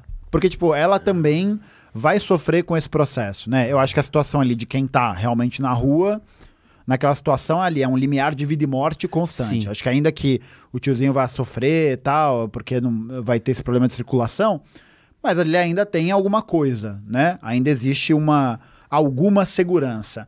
Mas é aquilo, né? Todo mundo, todo mundo perde. Tá ligado? Acho que nem todo mundo perde. Acho que uma galera ganha com isso. Mas o pequeno empreendedor, o pequeno empresário, a pessoa que está ali, os trabalhadores dali, todo mundo, todo mundo se fode de algum jeito, tá se fudendo de algum jeito naquela situação. Tem um número aqui que encaixa exatamente nesse nosso assunto e eu quero levantar, que é um estudo feito pelo Laboratório Brasileiro de Política, que ele apontou que São Paulo hoje tem 12 vezes mais imóveis desocupados do que tem de pessoas em situação de rua. Então, hoje a gente tem muito mais imóveis desocupados, parados, que não são é, abandonados, sem uso, do que a gente tem pessoas morando na rua, morando em baixa ponte, em barraca e tudo mais. É, por que São Paulo passa por esse abandono de edifícios? Você consegue achar um, uma explicação? Ah, é aquela coisa. Geralmente são donos de grandes propriedades que ficam devendo IPTU durante eh, anos, décadas e aí, muitas vezes, esses prédios são, passam por processos na justiça, em que a pessoa ainda tem a propriedade, mas ela não pode mais utilizar porque está devendo coisa, né? Porque o cara resolve não pagar o imposto sobre aquele território. E aí, muitos desses prédios ficam vazios, né? Ficam sem utilização. E aí você fica naquele lugar, né, de aquele prédio. E por que, que o cara não tem aquele prédio expropriado dele, por exemplo? Porque aquele prédio serve de alguma maneira a especulação imobiliária, porque em algum momento, imagina, né, o cara tem lá um prédio grandão que está desocupado, ninguém frequenta, tal, e aí o valor dos imóveis na região começa a subir. O que, que ele vai fazer? Ele vai segurar aquele imóvel para que ele possa vender aquele imóvel ou vender as unidades dele, enfim, para poder lucrar mais no futuro. Tá ligado? Tem um prédio no perto do lugar que eu morava que era um prédio de, uma, de um casal que mora na França. E é a mesma fita. É, é sempre a mesma história. Um cara que não pagou IPTU, que não pagou imposto, a prefeitura vai lá, fecha, não sei o quê, processo, processo, processo, mas demora 30 anos, 20 anos. É, Foda-se, né? Aí é isso, é a solução a longo prazo que nunca vem. Aí esse prédio, que estava desocupado, uma galera que estava em situação de rua invadiu o local. Invadiu o local por quê? Porque é um local que tem teto, que tem uma estrutura mínima para as pessoas ficarem, é um lugar que era cercado por uma grade, que apresentava alguma segurança. E eu acho que isso é um reflexo de como essa especulação imobiliária, né, mas como esse processo todo, ele vai avançando num lugar em que vai fazendo com que as pessoas não sei, elas não têm alternativa. Sim, tipo, pô, as pessoas que moram em ocupação passam um perrengue fudido, pô. Não é um negócio fácil, assim. As pessoas acham, ah, é tudo vagabundo que entra lá, não sei o quê. E, porra, é uma situação muito difícil. Tipo, muitos prédios não têm segurança, não tem uma estrutura ideal. Por quê? Porque existe um litígio na justiça que demora para o negócio sair, que demora para o negócio avançar. Para mim, tinha que expropriar essas porra tudo. Tudo de todo mundo. Tá devendo? Ah, mas a minha mãe herdou. Foda-se. Porra, tá, tá. Cara, e eu não tô nem sendo muito comunista aqui, eu tô, eu tô seguindo um princípio constitucional, que é propriedade tem que ter uso social, tem que ter serventia social. Se o prédio tá lá para gerar especulação, meu amigo, um beijo, um abraço. É isso, acabou. Expropriar por quê? Porque que nem você falou. Como é que é possível ter 12 vezes mais imóvel do que gente, do, imóveis vazios do que pessoas em situação de rua? Isso é uma calamidade. Isso é uma calamidade. E isso, Edson, tem um outro fator que está ligado a essa segregação, que é o fato de que a classe trabalhadora ela é obrigada a se mudar para eixos cada vez mais periféricos da cidade. Uhum. Porque essa especulação faz com que o preço dos aluguéis cresça. Uma empresa que faz muito isso e que já foi proibida em algumas cidades turísticas importantes é o Airbnb. Porque para esses caras vale muito mais a pena o quê, né? Ah, e eu tô falando aqui, né? É importante ressaltar que os, as pessoas que ganham grana, grana com Airbnb são as pessoas que têm. Não é a pessoa que tem um apartamento, dois apartamentos e aluga para turista, né? É o cara que tem 10 apartamentos, tem 15 apartamentos e vai viver daquilo. O que, que acontece? O cara entra lá, o preço do aluguel sobe. A pessoa é obrigada a se mudar ela não consegue arrumar aluguel num lugar, num local próximo do trabalho, porque ainda tem isso. As áreas centrais de São Paulo, por exemplo, são os lugares que tem mais a mão de obra, que tem mais emprego, que tem mais essa oportun dessas oportunidades. Aí o cara mora. Tem um vídeo que eu reagi, que era um documentário sobre a segregação da cidade, e era uma mulher que eu acho que morava em São Miguel Paulista, ela demorava, e ela trabalhava no Morumbi. Ela demorava três horas para ir e três horas para voltar. Tá ligado? Então, e isso é um processo que vai adoecendo o trabalhador. Isso vai. Imagina, pô, você pegar seis horas de transporte público e transporte público assim, né? Não é o trenzinho do underground da United Kingdom. Não é linha amarela. É, né? não, tipo, é um trem horrível. Não, e é linha, e é linha amarela. Linha amarela que é zoado. Tipo, depende para onde você vai, para onde você desce. Mas aí você tem uma precarização do. Me... Mano, olha o que aconteceu com a CPTM. A CPTM foi concedida pelo governo anterior do Ricardo Garcia. Ah, mano, e a linha, a linha mobilidade, mano, os trens quebrar, quebram todo dia na cidade. Como é que você vai. Como é que uma pessoa não fica maluca nessa situação? Ela demora pra caralho pra ir pra voltar, ela ganha pouco, ela passa por esses perrengues. E por quê? Para atender o interesse de meia dúzia. Porque para o cara que tem um apartamento no centro, para ele vale muito mais a pena o quê? Segurar o valor da especulação imobiliária para ele vender mais. Ou se ele tiver vários apartamentos alugados, o que, que ele faz? Pega Airbnb. O turista paga muito mais, a pessoa que vem de fora paga muito mais, o preço do aluguel dispara e a pessoa que mora ali é obrigada a ir embora. Isso aconteceu em Barcelona, em Veneza. A cidade é um deserto praticamente as pessoas não moram mais em Veneza, elas moram nos arredores de Veneza. Paris, Paris, não sei se você chegou a acompanhar, teve uma manifestação gigante porque o boa parte do centro foi completamente tomado pelo Airbnb. Uhum. E aí, por exemplo, quem estudava na faculdade de Paris, quem trabalhava ali na região central, não conseguia mais morar ali. Acho que os aluguéis foi um, foi um dos lugares que eu lembro que teve uma manifestação gigante mesmo pra tirar o Airbnb para as pessoas poderem estudar, né? Sim. É que aqui eu acho que a gente talvez não tenha tanto o fenômeno do Airbnb, mas a do, do aluguel, da especulação. É, pô, aqui o bairro que a, que a gente tá gravando esse podcast é a Moca. É, você vê a diferença que era um metro quadrado há. Porra, quanto que era um metro quadrado aqui há, há 20 anos atrás, há 10 anos atrás? Pô. E agora você vê um imóvel aqui, uns 100 metros quadrados, uma casa a um milhão e meio.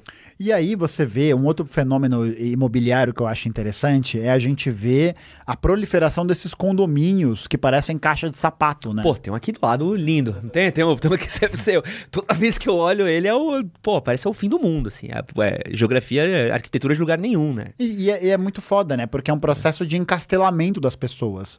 Porque numa situação de insegurança geral, dessa dessa tensão permanente que a gente vive, a galera se coloca dentro desses espaços e não é. sai nunca mais. Não é à toa que esse condomínio tem tudo, tem piscina, academia, é. lavanderia. Por quê? Para que você nunca mais saia de casa, para que você viva permanentemente alocado no seu feudo, para que você não possa interagir com as pessoas, para que você não possa entender quais são as contradições das outras pessoas, porque você não tem acesso ao diferente, tá ligado? E aí esses prédios, pô, apartamento de 36 metros quadrados, 40 metros quadrados, e a galera fa falando, ah, que legal, apartamento funcional, né? A kitnet de 20 metros quadrados. Deus me livre e guarde. O negócio é o banheiro, a pia da cozinha, o quarto, a sala, é tudo o mesmo espaço. E são espaços que vão servir para quê? Para poder alugar, para poder fazer especulação, para poder fazer esse acúmulo. As pessoas são obrigadas a se mudar para as periferias. E, mano, é, é, é, cada vez mais difícil. Imagina, alguém da minha geração, eu tenho 29 anos, né? Mano, hoje em dia, quase ninguém na minha geração tem casa. Ou tem perspectiva de ter casa. É, e, e, é louco a própria relação. Eu sou uma pessoa que cresci, morei sempre em casa, gosto muito de casa. Mas se você vê um pouco da relação que a gente tem com a rua agora, com o bairro, é uma coisa que mudou muito. Por quê? Quero segurança, mudou por prédio. Mudei por prédio, eu quero que minha rua se exploda. Eu quero pensar o que tem no meu condomínio. Eu tô seguro, tô tranquilo, tô tudo mais. Quem mora em casa levanta o muro, bota cerca elétrica, bota grade, bota tudo para se proteger do lado de fora. A gente perdeu um pouco daquela conexão que a gente tinha de conversa na beira de rua. Uhum. Então, pô, eu fui criado num contexto que a gente vivia de porta aberta. Uhum. Você descia para conversar com o vizinho, tinha festa infantil, abria-se a porta da sua casa, as pessoas podiam entrar na sua casa pra festinha, Sim. voltar. Por conta da festinha eu não entrei, que eu nem sabia quem era a mãe. Uhum. entrei na festinha, peguei bolo gelado, fui é embora e fiquei na rua jogando bola e era isso. Isso não existe mais. Não. Velho Pô, a Moca, Vila Prudente são bairros de velho. O que era muito comum era você saber o nome de todas as senhoras da rua, elas ficarem no portão, sentadinhas. Hoje você não tem mais isso. Você não sabe mais. E aí a gente vê cada vez mais calçadas piores, praças mais abandonadas. E aí, pô, quem vai cuidar da praça se, pô, tô mais preocupado com o meu condomínio? Meu condomínio tem um é, parquinho é, das crianças. É, né? a, é, a, é a, a, valorização da lógica privada é. em cima da lógica coletiva. E assim, em um cenário em que a gente está cada vez mais inseguro com essas tensões, a ideia é que essa lógica prevaleça mesmo. Tem uma. É um, o Christian Dunker, que é um psicanalista famoso, professor lá da USP, ele tem uma, um termo que eu acho muito interessante, que é a lógica do condomínio, que é mesmo esse sentimento de segregação tá ligado? A gente pode até pensar que esse sentimento de segregação, ele já se manifesta, né, na cidade. Tipo, você, você vai para os Jardins, você vai para São Miguel Paulista, você vê ali, você, você vê ali essa distinção. Mas, pô, quando a gente tem isso, a gente vê esse sentimento de comunidade, ele vai se esfacelando. E eu acho que não é, não é acidental, tá ligado? Eu acho que não, não é planejado, mas não é algo que é aconteceu.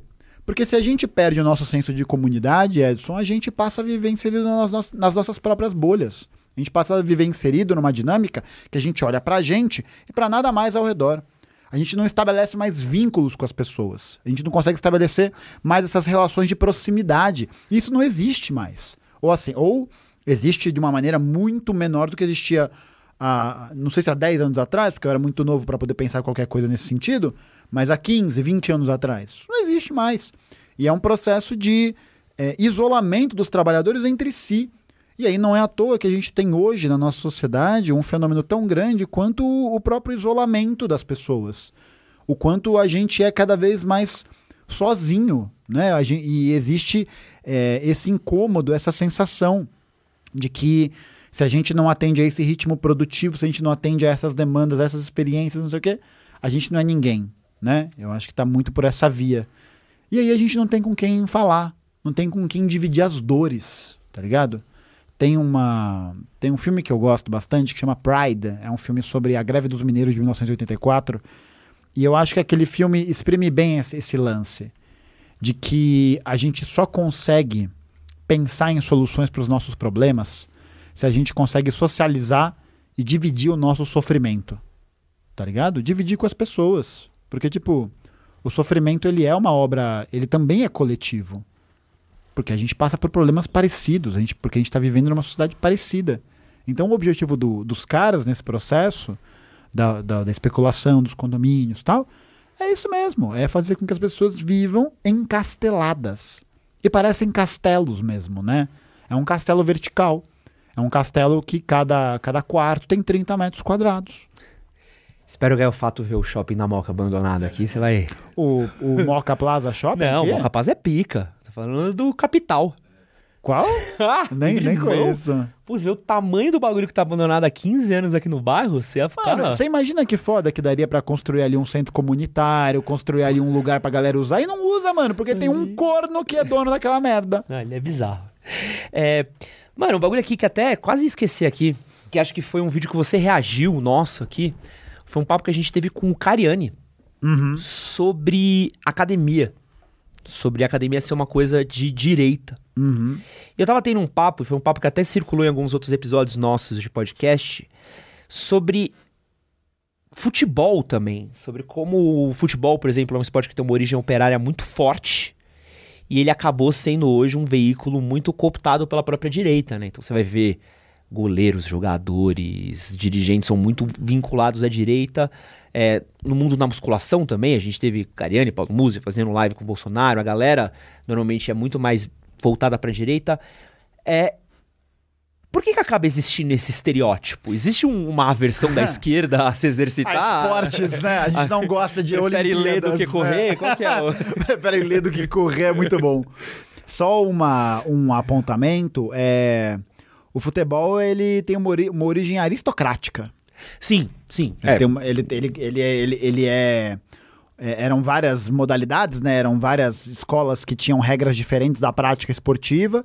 E aí o futebol que a gente conhece hoje é a prevalecente, é meio que um, um acordo que várias escolas chegam entre si para poder fazer essa prática, né? Mas aqui no Brasa foi um rolê que foi o próprio Corinthians no Bom Retiro, o Palmeiras dos imigrantes italianos, a gente acabou popularizando mais pelos, pelos operários, né?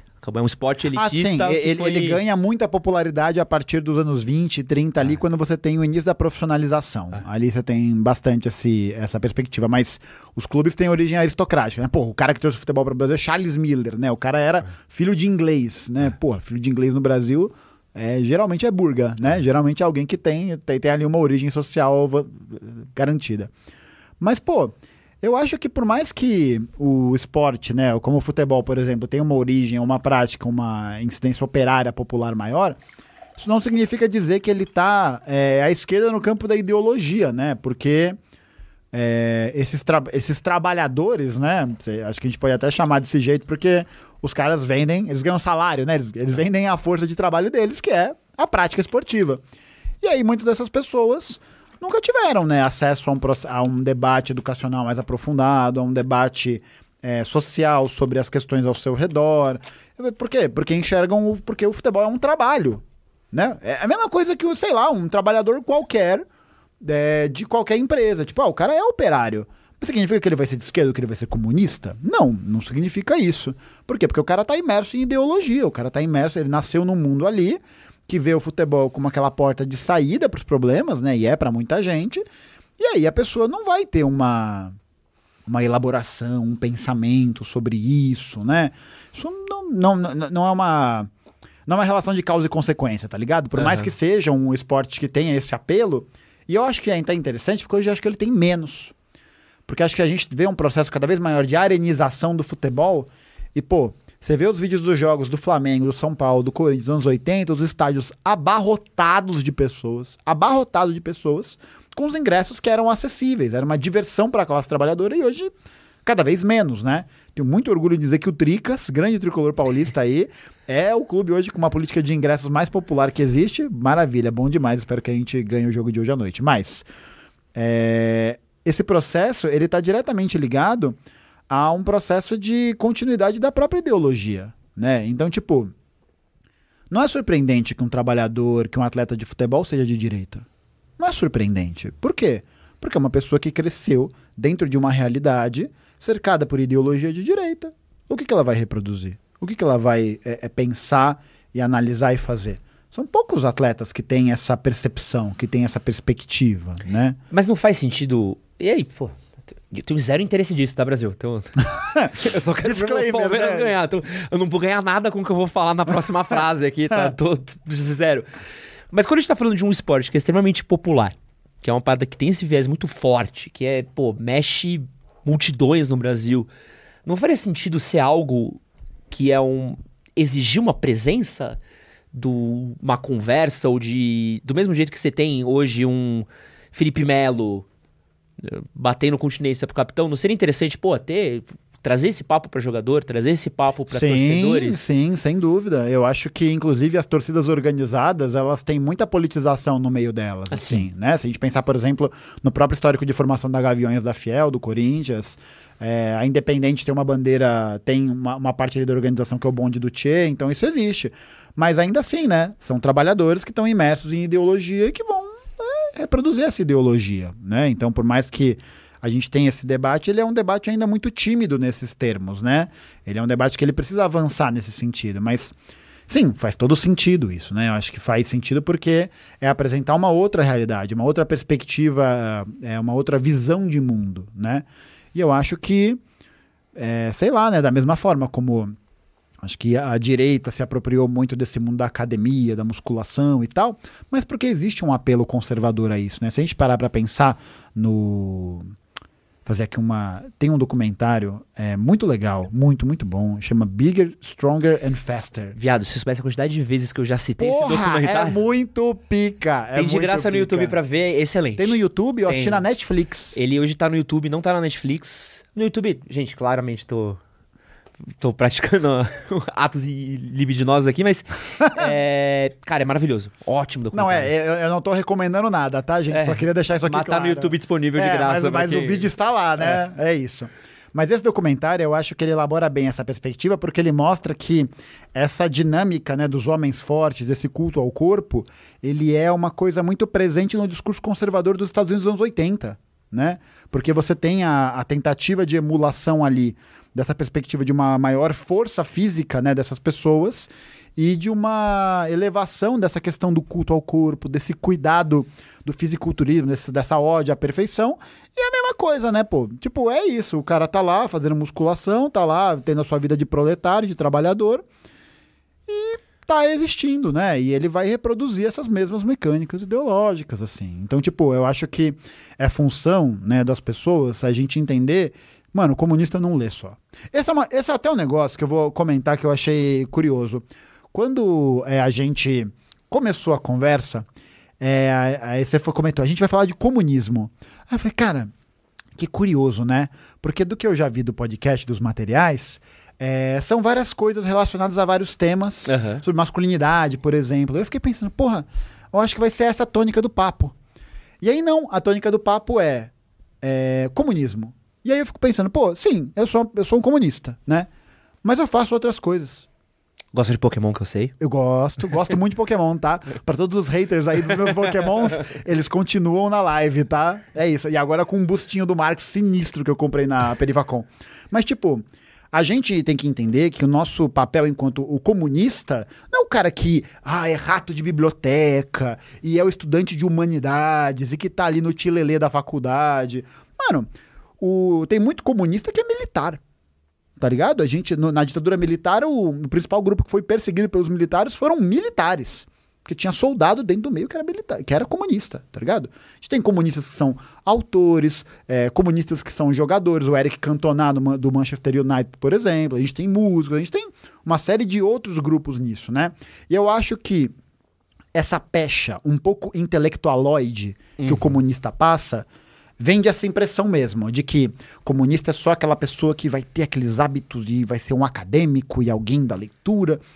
Eu acho que não. Eu acho que um comunista, ele precisa ter noção das coisas, né? Ele precisa ler, precisa se informar. Eu acho que não, não tem como escapar disso, tá ligado? Não tem como você falar, ah, é, eu sou um comunista, mas eu não faço ideia do que esse livro do manifesto, por exemplo, fala. Aí é foda, né? Você tem que ter uma noção do que você tá, no que você tá entrando.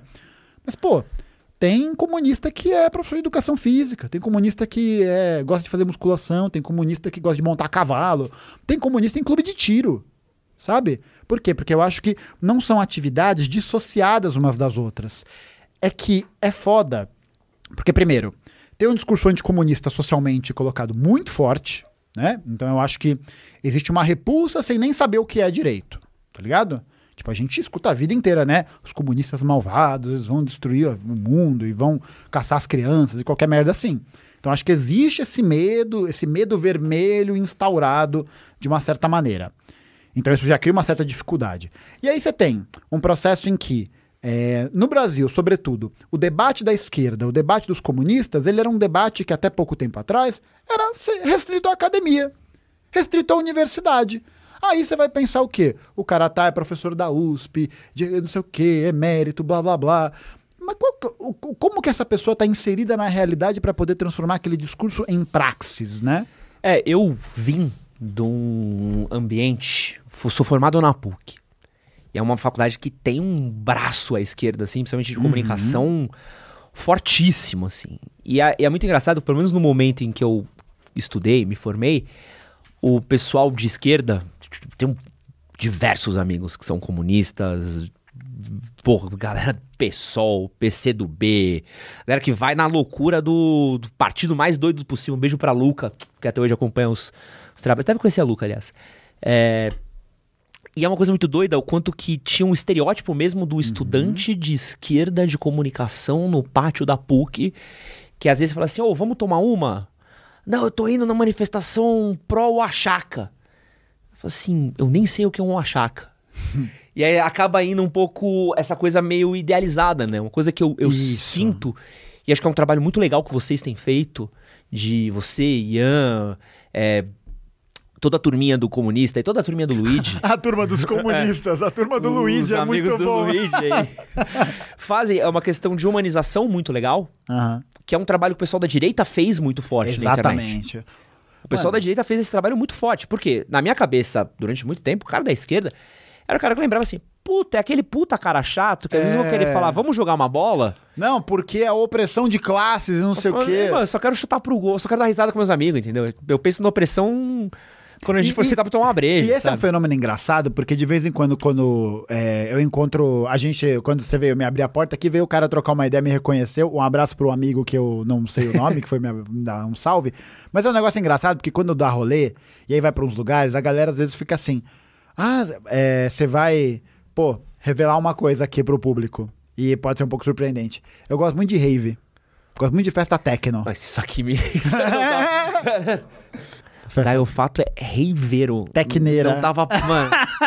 não, reiveiro não, não, reiveiro não. Descobriram eu... um, um rajarran ali, o bum, bum, bum, bum, bum, bum. Sim, ah. sim, gosto. Hoje eu vi a DJ Valentina, só uns negócios assim, pô. Pô, gosto demais. Mas é isso, é engraçado, porque, tipo, as pessoas vão nesses lugares, me reconhecem e tal.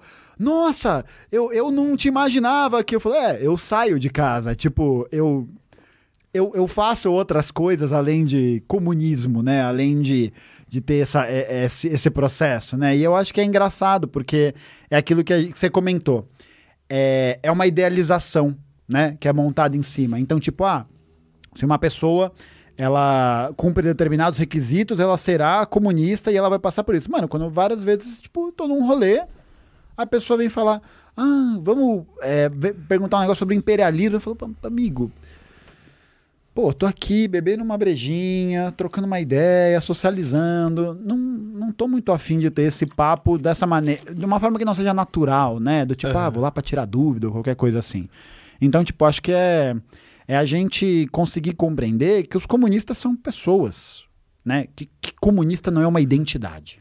Eu acho que é, esse é o ponto fundamental, né? Eu acho que O comunista, ele, ele precisa escapar. Eu acho que a gente tem um trabalho a, a também fazer e de é, dizer que a identidade comunista, né, um apreço estético, algumas coisas assim, existem, né?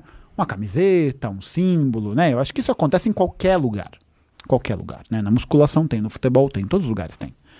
E a gente conseguir é, fazer com que essas pessoas possam politicamente avançar na sua consciência de classe, porque ainda que elas sejam atletas de fisiculturismo, sei lá, operários da siderurgia, jogadores de futebol, lolzeiros, qualquer coisa, elas ainda fazem parte da classe trabalhadora.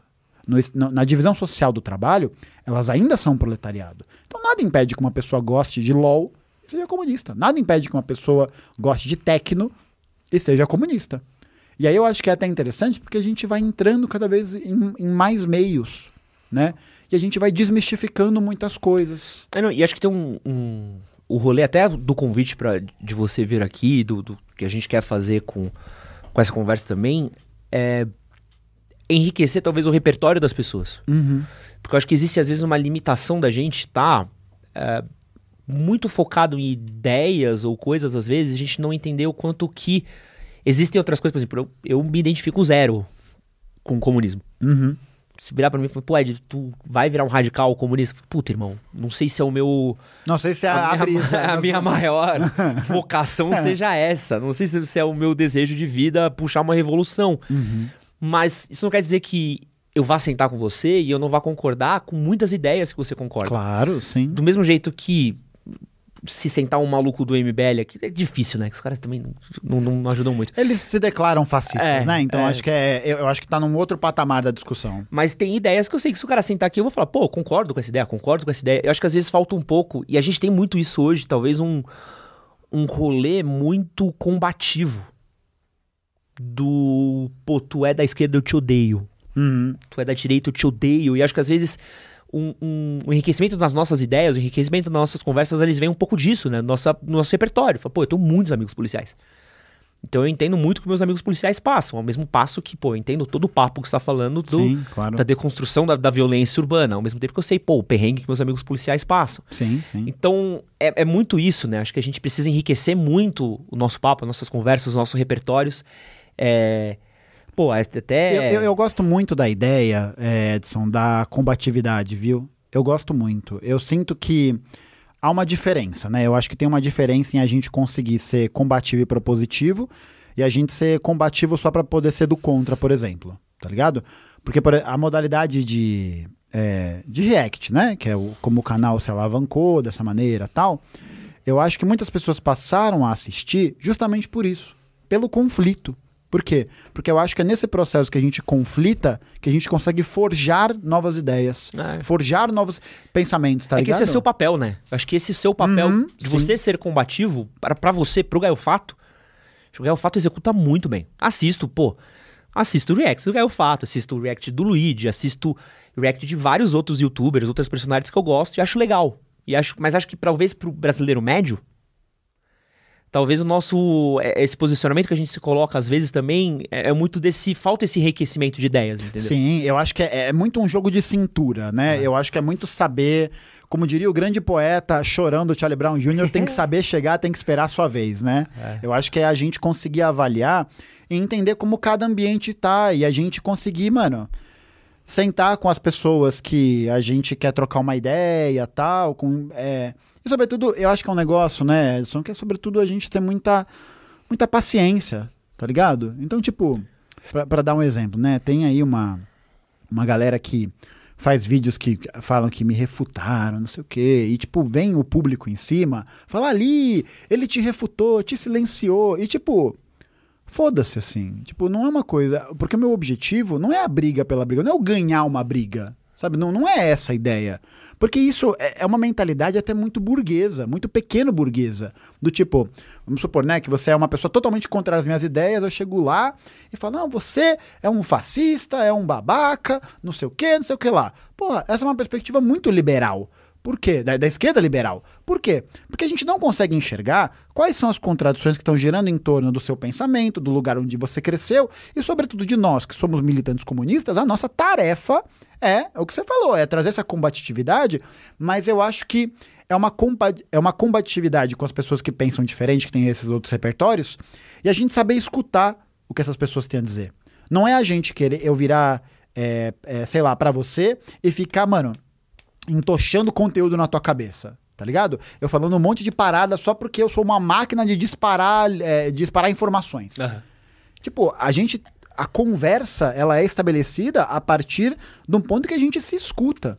Então não adianta nada um comunista partir desse lugar de sabichão, de sabe tudo, de alguém que não pode ser questionado, de alguém que não pode ser ameaçado no- nessa linha do debate. É, a gente vive, talvez, um momento agora de. que a esquerda estava num momento muito forte, né? A gente teve um. politicamente e tudo mais, aí a direita tomou.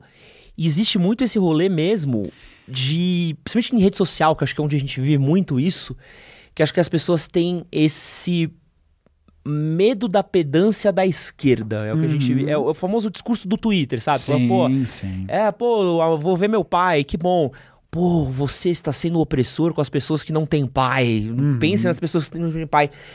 E acho que talvez esse seja o, o- pior estereótipo que vocês tenham que enfrentar hoje, né? Que é o como manter um discurso claro, um discurso que, pô, não aceitar ataques a minorias, não aceitar a homofobia, não aceitar tudo isso, e ao mesmo tempo não entrar no paradoxo do lacrei, no, do militei, que é o que talvez tire um pouco as pessoas da conversa. Eu acho, né? eu acho, Edson, que pra gente é, falar sobre isso, a gente tem que é, pegar essas ideias de esquerda e direita e a gente tem que cortar elas. Tá ligado? Porque as esquerdas e as direitas elas não são iguais, né?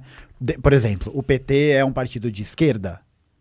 É um partido de centro-esquerda. É um partido social liberal. É muito, é muito engraçado isso, porque um comunista fala isso, se eu sentar aqui com alguém de direito, pô, os comunistas do caralho. É, É, é muito louco, né? Como é. É, tipo, é, tipo, se a gente, porque aí a gente consegue pegar essa percepção, porque isso vai ter significados diferentes para cada um desses grupos. Então isso é verdade. Existe essa estereotipificação, né, de o lacrador, não sei o quê, não sei o que lá. Se a gente parar até para pensar, fazendo uma provocação, a direita lacra muito na internet. Nossa. É que eles não chamam de lacre. É a mitada. É, a mitada. Pô, o MBL cresceu fazendo isso, tá ligado? Meme, meme, meme, meme atrás de coisa nesse processo. É uma outra linguagem, é uma outra perspectiva, tem um outro direcionamento, né? Mas que tá nessa mesma linha. Qual que é essa linha? É, tanto da lacrada quanto da mitada, eu acho que a linha que norteia esses dois pensamentos é uma linha muito individualista. Meio que, olha só, eu vou falar um negócio e todo mundo vai olhar pra mim e eu vou ser o destaque daquele momento porque vai todo mundo me aplaudir e falar: caralho, tu é muito pica, muito foda. E, tipo, muitas vezes, as- na grande maioria das vezes, essas lacradas não servem pra nada. Pra nada. Tipo, não tem serventia política nenhuma. Tipo, ah. Eu fui lá e gritei fora Bolsonaro em não sei que lugar. Tipo, sabe, o, como que isso politicamente opera de uma maneira que isso vai produzir uma outra significação? Ou vai produzir alguma coisa diferente, tá ligado? E eu acho que é, esse rebuscamento, esse estereótipo, ele tá nesse lugar da esquerda brasileira durante muito tempo ter ficado dentro da universidade pública, dentro desse lugar. Porque assim, a universidade pública ela é um feudo, ela não foi feita para a classe trabalhadora, né? Ela não foi feita para isso, porque para você prestar um vestibular, passar na pública, você precisa de tempo, dedicação, parará, e muita gente não tem como fazer isso, tá ligado? Então eu acho que por muito tempo o discurso ficou é, enclausurado desse jeito mesmo, ficou. E essa pecha de acadêmico, de, essa pecha de falar difícil, isso tudo pegou. E por isso que eu acho que Hoje a gente tem uma leva né, de comunicadores que estão trabalhando nessa perspectiva de tentar humanizar um pouco mais esse processo e de tentar é, é, desproblematizar isso, né? Tem um, o, o Lenin, no livro O Que Fazer, ele fala sobre como em algumas épocas de crise o marxismo vai se tornando uma palavra, uma literatura popular, porque ela começa a apresentar algumas soluções para os problemas, ela começa a apresentar uma visão que permite com que as pessoas opa, façam uma outra reflexão. Então, é o nosso trabalho, nosso trabalho de agitação e de propaganda, conseguir viabilizar isso. E uma boa parte dos acadêmicos não está preocupada com isso. Os acadêmicos estão preocupados com o quê? Com o pós-doc, com o Lattes, com fazer uma belíssima análise de conjuntura, mas não conseguem olhar para os problemas reais. Não consegue olhar para os problemas que estão ali tangentes, tá ligado? E a, univers... e a militância comunista, que não está só nas universidades, ela também está presente nos bairros, nas juventudes periféricas, está presente nos movimentos sociais, está presente no, nos grupos LGBT, nos coletivos femininos, ela está presente em muitos lugares, tá ligado? Mas é isso, ela ficou. E eu acho que a ideologia, né, a ideologia marxista-leninista, ela é uma perspectiva que ainda está muito concentrada nesse lugar de uma pequena. É, não sei se muito, eu acho que isso, o nosso papel é tentar popularizar isso, né? Mas ela está tipicamente ligada a quadros da pequena burguesia. Que, quem que é essa pequena burguesia? Uma pequena burguesia que frequenta a universidade, que vai ter acesso a outras literaturas, que vai ter acesso a outras experiências, né? Não é à toa que o, o Partido Comunista é um partido de vanguarda, né? Vanguarda em que sentido? Porque é um grupo do proletariado que tem uma consciência de classe mais avançada do que os demais proletariados. Não é que eles são melhores, né? Mas existe uma compreensão política, uma compreensão material do todo que fazem com que permita com que eles estejam mais avançados nesses termos. A nossa função não é transformar o comunismo nesse negócio de gente chata, né? E eu concordo total contigo, porque se você vai num rolê e você fica querendo lacrar para poder passar a impressão de qualquer coisa, você só vai ser o chato. Você só vai ser o chato. Só isso. Tipo, ah, recebeu muito na caixinha assim. Ah, eu quero muito é, converter uma pessoa ao comunismo. Eu acho engraçado esse, esse termo, conversão, né? É uma coisa meio religiosa, assim. e, tipo, e eu acho que é, é uma contradição natural, sabe? Eu acho que é, é uma coisa acontece, assim. Mas é falar, como eu faço isso? Eu falo, cara, você tem que chegar pra pessoa e você tem que conversar com ela, escutar ela. Tipo, você não vai chegar e falar por que a Coreia Popular, por que a União Soviética, por que isso, por que aquilo. Tipo, beleza, você vai dar um monte de informações para essa pessoa sobre o mundo socialismo, que é muito importante. Mas se a gente está querendo promover um avanço da nossa consciência desse grupo, a gente tem que saber quais são as angústias dessas pessoas. Tá ligado? A gente tem que escutar elas, a gente tem que entender quais são os problemas que elas trazem pra gente. E não a gente definir de antemão. E não a gente achar que a gente tenha toda a sabedoria, todo, a gente tem todo o controle. Pô, todas as pessoas têm alguma forma de contribuir para esse avanço, para esse processo, tá ligado?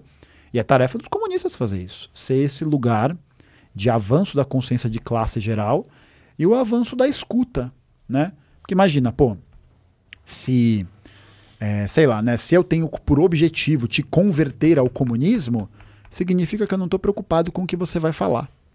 Não estou preocupado com o que você vai trazer, porque meu objetivo qual que é? É seguir um passo a passo para que você defenda o que eu defendo?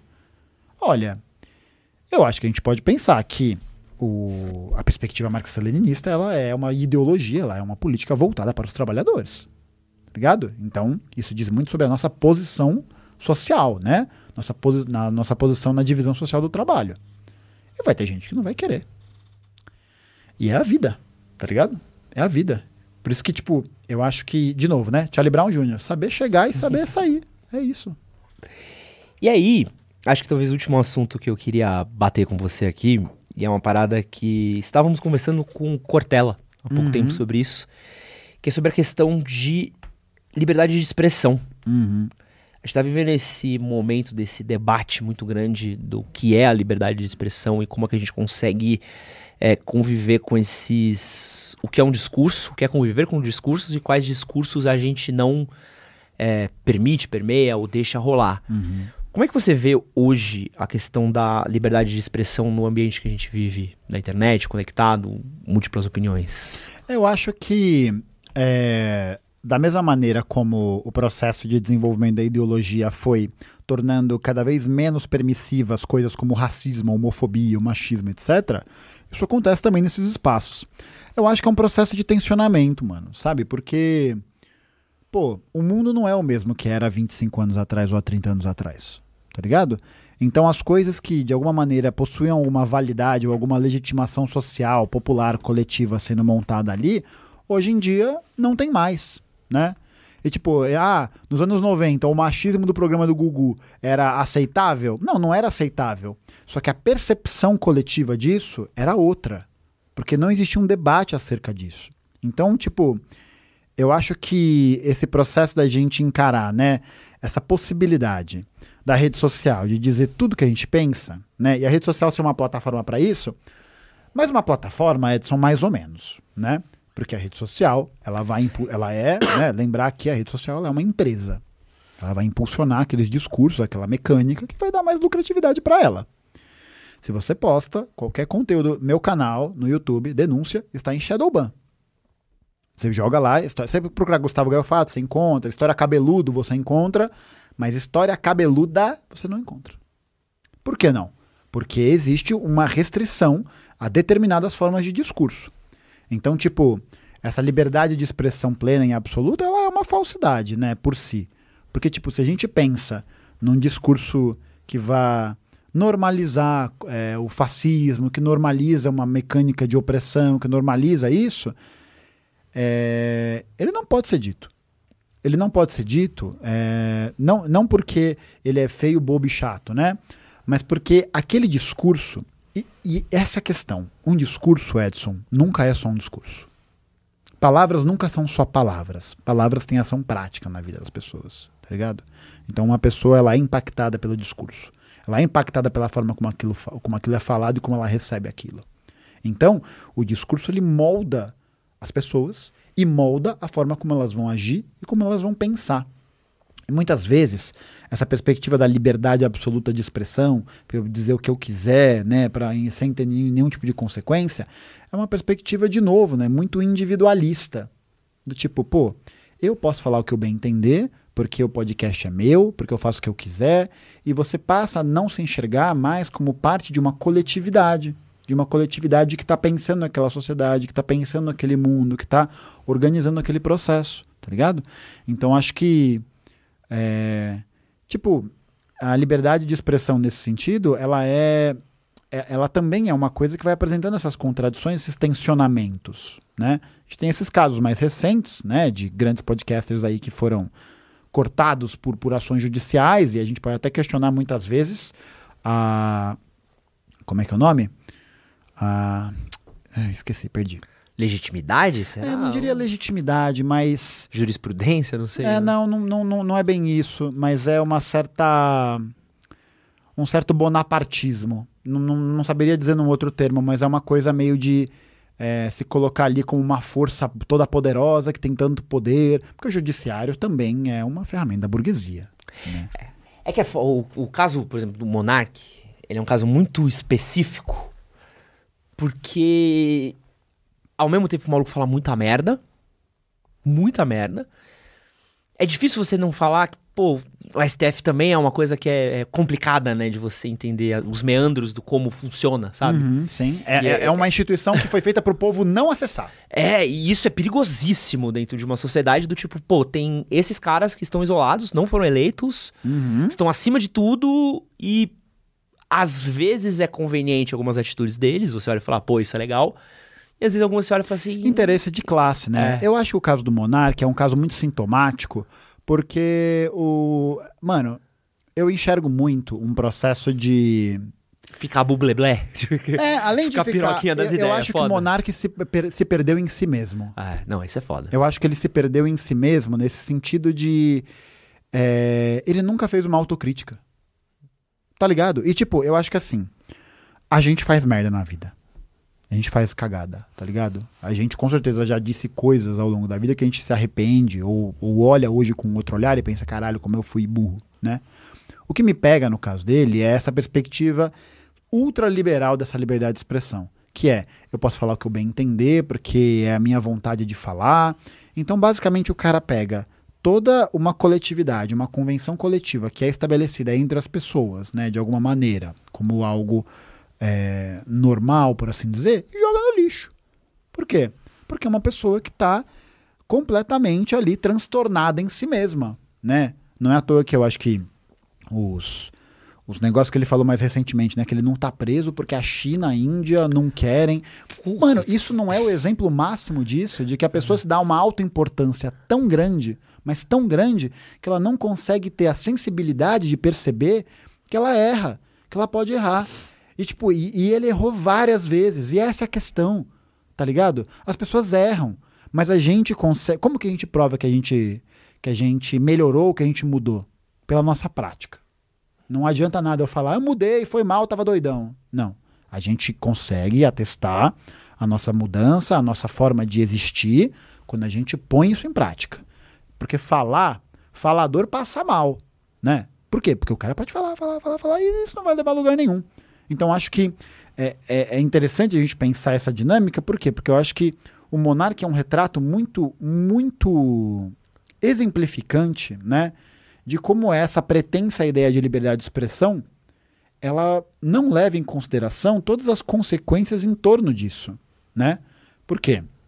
Porque o cara levava é, muitas vezes pessoas que tinham discursos abertamente ali de extrema direita no, no programa, tá ligado? E tipo, P- Pior, mesmo na época do Flow, teve racista que ganhou palco. então, e tipo, cara que fazia piada racista, fazia comentário racista, tinha canal racista, que foi necessário movimentação. Nem sei se você deve ter acompanhado esse caso aí, movimentação de uma comunidade gamer gigantesca pra conseguir é, expor o que o cara tava fazendo de racismo. era, o- eu era o cara do meu o- É, do, do Xbox. Uhum. E, pô, foi presenteado com a participação num podcast enorme. Então, aí é uma foda, penetração né? gigante no meio da pandemia. Aí é uma coisa que é, pô, vamos ter a liberdade de expressão de confrontar ele ao vivo. Virou melhor amigo do maluco, tava tomando um cafezinho e trocando ideia.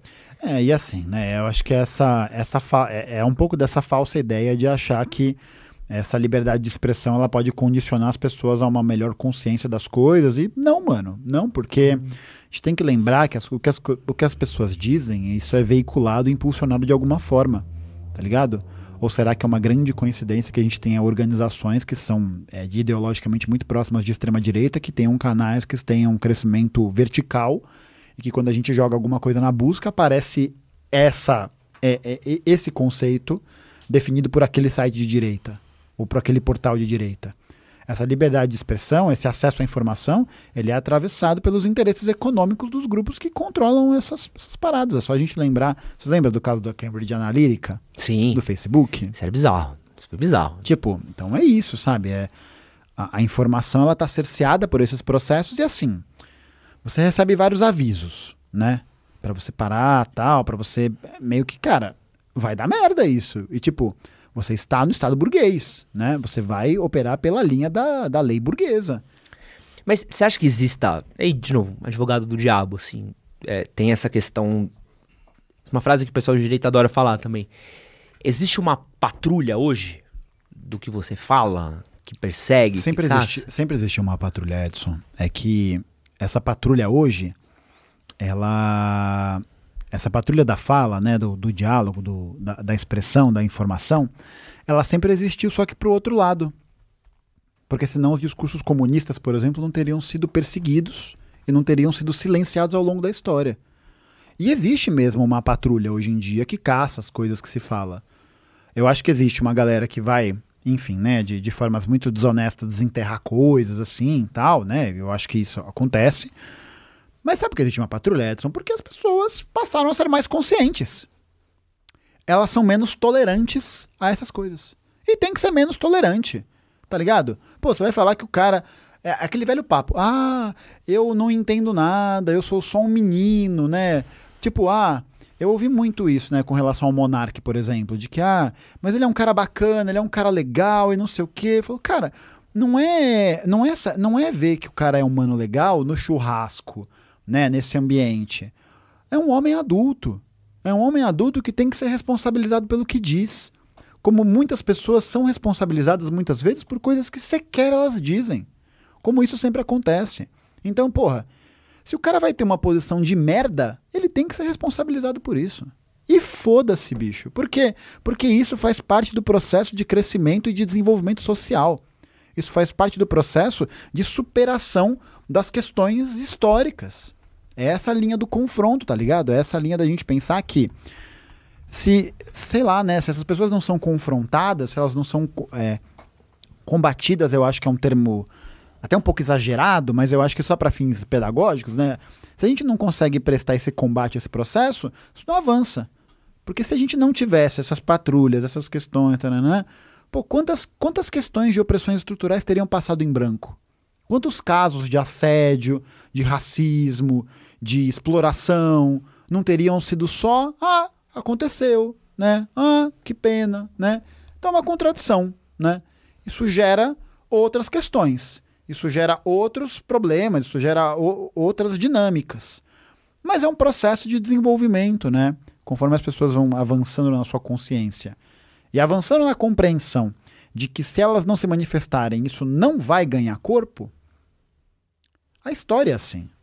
Isso é um processo de avanço, de superação, tá ligado? E é isso. Hoje em dia a gente vive numa sociedade que é um pouco, vou falar um pouco menos tolerante ao racismo, um pouco menos tolerante ao machismo. Um pouco menos, por quê? Porque a gente não tem ainda instrumentos políticos, instrumentos estruturais que possam combater isso de fato. Porque isso passa pelo combate à opressão do trabalho, à pauperização é, do trabalho das mulheres, ao, ao, combate ao trabalho doméstico não remunerado, etc, etc, etc. São todas questões que andam meio juntas, né? E por vezes a gente pode até se deparar com esses discursos que têm uma perspectiva mais liberal, né? Nessa perspectiva mais com a preocupação de lacrar, né? De ali, mostrar tal. E é isso, né? Acontece. É um negócio que acontece e é parte desse processo, é parte dessa contradição. Qual que é a nossa ideia? É a gente lapidar isso, né? É a gente é, conseguir é, fazer com que as pessoas tenham a observação de como esses fenômenos operam e de como elas podem se posicionar melhor diante dessas questões, né? Porque, pô, é, sei lá, qual que é qual que é a eficácia política se eu só realizar um apontamento de dedo para um trabalhador ou para alguém e dizer que essa pessoa ela é racista nesse sentido moral, tá ligado? Tipo, ah, você é um fascista. Isso leva até um outro problema, né? Porque hoje em dia, se você chama tudo de fascista. Nada é fascista. Exatamente, isso é um problema. Isso é um problema. Por quê? Porque se nada é fascista, então você naturaliza uma coisa gravíssima que é o fascismo. E eu acho que nem todo, nem todo quase. Eu não diria que todo trabalhador brasileiro que votou no Bolsonaro é fascista. Não acho. Eu acho que o, o Bolsonaro esteja nesse espectro? Eu acho que sim. Mas eu acho que as pessoas que estão nessa proximidade, não. É a mesma coisa. São trabalhadores que estão empobrecidos, desesperados e querem uma solução rápida. E aí esse discurso cai como uma luva, né? É, é, é complicado, né? Porque eu acho que tem um, uma parada do Bolsonaro ter sido eleito. Porque assim, puta, dos prazeres da minha vida eu nunca ter votado nele. Isso é uma coisa que errei muito, mas essa eu não. Esse, esse, essa esse dor eu... eu não levo para casa. Tranquilo. Mas ao mesmo tempo, eu tenho muitos amigos hoje que carregam uma mágoa muito grande da eleição do Bolsonaro, óbvio, amigos que fazem parte de minorias, óbvio, amigos que passaram por grandes perrengues ao longo do, dos últimos anos, mas carregam uma mágoa muito grande de quem votou no Bolsonaro. E acho que existe um, uma parada que ela é difícil. O Luigi fala muito disso, eu acho que ele é muito. Fala uma palavra que ninguém nunca disse antes, mas o Luigi, é, o Luigi é muito sábio nisso que ele fala. Muito, pô. O Luigi é sábio demais, pô. mas ele é muito sábio nisso do que é uma briga completamente idiota. É uma briga muito. Brigar com o seu tio porque votou no Bolsonaro é porque era uma escolha muito fácil para ele, né? Foi, foi dado muito de bandeja. Porra, você tá. Qual que é o seu problema? Desemprego, falta de dinheiro. Ah, é, o cara o chega PT e fala, é corrupto. Eu, eu vou mudar isso daí, pronto. Ah, eu sou outsider, não sou político, não sou o quê. É, é fácil. E ao mesmo tempo, é, é, muito difícil. Eu falo muito por isso dos meus tios. Meus tios votaram Bolsonaro. E eu amo meus tios. Meus tios foram pessoas incríveis para mim. Meus tios são ótimos para famílias deles, são ótimos pro bairro deles, para a comunidade, para os lugares que eles vivem. São pessoas que tiveram histórias incríveis. E até que ponto eu tenho que chegar num jantar de família e corroer talvez a minha relação por uma questão que às vezes era tipo o que foi dado a eles, entendeu? Eles não têm uma consciência política, não, não tem isso a mais, sabe? Sim, sim. Eu, eu, acho que é uma, é uma grande dificuldade, né? Porque eu acho que vai um pouco no caminho dessa perspectiva de lacração, né? Do tipo, ah, vou chegar no almoço, vou lá e vou apresentar boas verdades. E na verdade, eu acho que é, o, o, fenômeno né, do Bolsonaro, enquanto uma expressão dessas contradições do capitalismo brasileiro, ele é uma alternativa muito interessante né, nessa perspectiva, nessa, nessa brisa de solucionar isso daí, porque ele, de alguma maneira, é, consegui, conseguiu, né, ou pelo menos parecia, que escutava o problema das pessoas, tá ligado? E aí o cara se articula em torno do machismo. É um cara machista, racista, homofóbico. E o que, que é isso, se não a síntese do brasileiro médio? Por quê? Porque é a síntese daquele brasileiro que cresceu numa sociedade racista, machista, homofóbica, com exploração e tudo mais, tá ligado? Então acho que É a gente se. É, é, é de novo, né? A gente entender quais são os espaços que a gente pode ter algum tipo de avanço. Sabe? Então não adianta eu chegar num rolê e ficar falando esse monte de coisa e isso não servir para isso geralmente não sei se isso vai servir para alguma coisa, mas para quê? Vai servir para massagear meu ego, para me colocar num lugar de superioridade moral em relação àquela pessoa. E eu entendo essa esse é, rancor, né, com as pessoas que votaram no Bolsonaro, né? É porque nem todo mundo que votou em Bolsonaro é bolsonarista. Sim, Isso tem, é uma- tem, uma bri- é- tem um é. lance muito antipetista muito forte, né? Ah, é? Eu acho que tem isso mesmo, sim. E é assim, é a gente conseguir saber modular e avaliar esses momentos, né? Para dar um contra-exemplo, eu tenho um tio que participou do meu processo de criação assim, é, e votou no Bolsonaro também, e eu não não falo mais com ele. Não falo, mas não por causa do Bolsonaro. Mas por quê? Porque eu fui percebendo que a dinâmica de relação que foi construída, e aí o voto no Bolsonaro é uma expressão disso, né? Acho que é, é um sintoma lá da ponta, né? É, no final, me fez mais mal do que bem. Hum. Tá ligado? Então é isso que faz com que haja esse, é, esse esfriamento da relação. Tal- mas talvez seja porque era um cara escroto e que votou no Bolsonaro. Sim, Agora, uma, exatamente. conheço pessoas não escrotas e que votaram no Bolsonaro. E aí, isso torna elas automaticamente escrotas. É um. É, é uma questão difícil, né? Porque, tipo, é, eu, eu acho que é, é preciso a gente entender qual que é a dimensão de cada uma dessas pessoas, porque cada, cada pessoa é um universo. Não, E outra, acho que uma parada que acontece muito, é o fato. Você é um cara muito esclarecido politicamente, no seu âmbito, no que você pesquisa, no que você estuda, no que você gosta. É, eu gosto de ler coisas de política, eu gosto de, de estudar, mas tem pessoas que votar é um bagulho que eles têm que fazer a cada quatro anos. Exato, é, e, e- e, assim, é isso. É só isso. Tipo, é por quê? Porque essa é a função. E, é- e olha só que loucura. Esse, essa é a dinâmica de funcionamento da política que a gente tem da democracia liberal. Qual que é? Você vai lá, vota e esquece. Não seria muito mais efetivo se, por exemplo, a gente tivesse um sistema político em que as pessoas aqui do bairro da Moca eh, se reunissem numa associação para discutir quais são os problemas do bairro e isso ser levado e eleger representantes dessa associação para serem representantes em uma assembleia, por exemplo. Não se botar de- a cada dois anos, né? Que é vereador, é eleição municipal É. e nacional. Não seria muito mais efetivo do ponto de vista, pensando politicamente, não seria muito mais politizante? Por quê? Você ia ter que ficar atento com as coisas que acontecem, você ia ter que se inserir em debates, conhecer realidades, confrontar pessoas, tá ligado? Mas é isso, o objetivo, e aí um fenômeno como Bolsonaro é um fruto disso, é o resultado da despolitização. É o resultado de isso, e o PT tem responsabilidade em torno disso, né? Porque desmobiliza as bases, desmobiliza um discurso que vai pensar nessa, ness- nessa ampliação da luta social, né? É a transformação de sujeitos políticos em consumidores. Não é à toa que na primeira grande crise ali do capitalismo, 2014, 2015, né? Que pega ali de jeito e o governo Dilma, quando é eleito, aplica políticas de austeridade, aquele sujeito que é consumidor, ele vai falar, porra, agora eu não consigo mais consumir. Aquele sujeito foi despolitizado. Ele não vai ter, ele não vai entender qual é a dinâmica da crise, qual é a dinâmica de onde ele está inserido, quais são as forças políticas em torno disso. Não, ele está lá mais no imediato. No imediato e, e- e- e ideologia, né? Ideologia do tipo, ó, o problema é o PT, é o cano de dinheiro saindo no fundo noticiário da Globo, né? A pessoa vai maquinar e vai pensar o quê?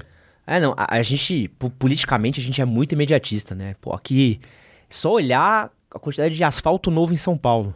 E total, Nada elege mais um prefeito do que asfalto novo em São Paulo. É a pura demagogia. É a demagogia para o cara virar e falar: olha, eu fiz alguma coisa. E por quê? Porque as pessoas têm que olhar.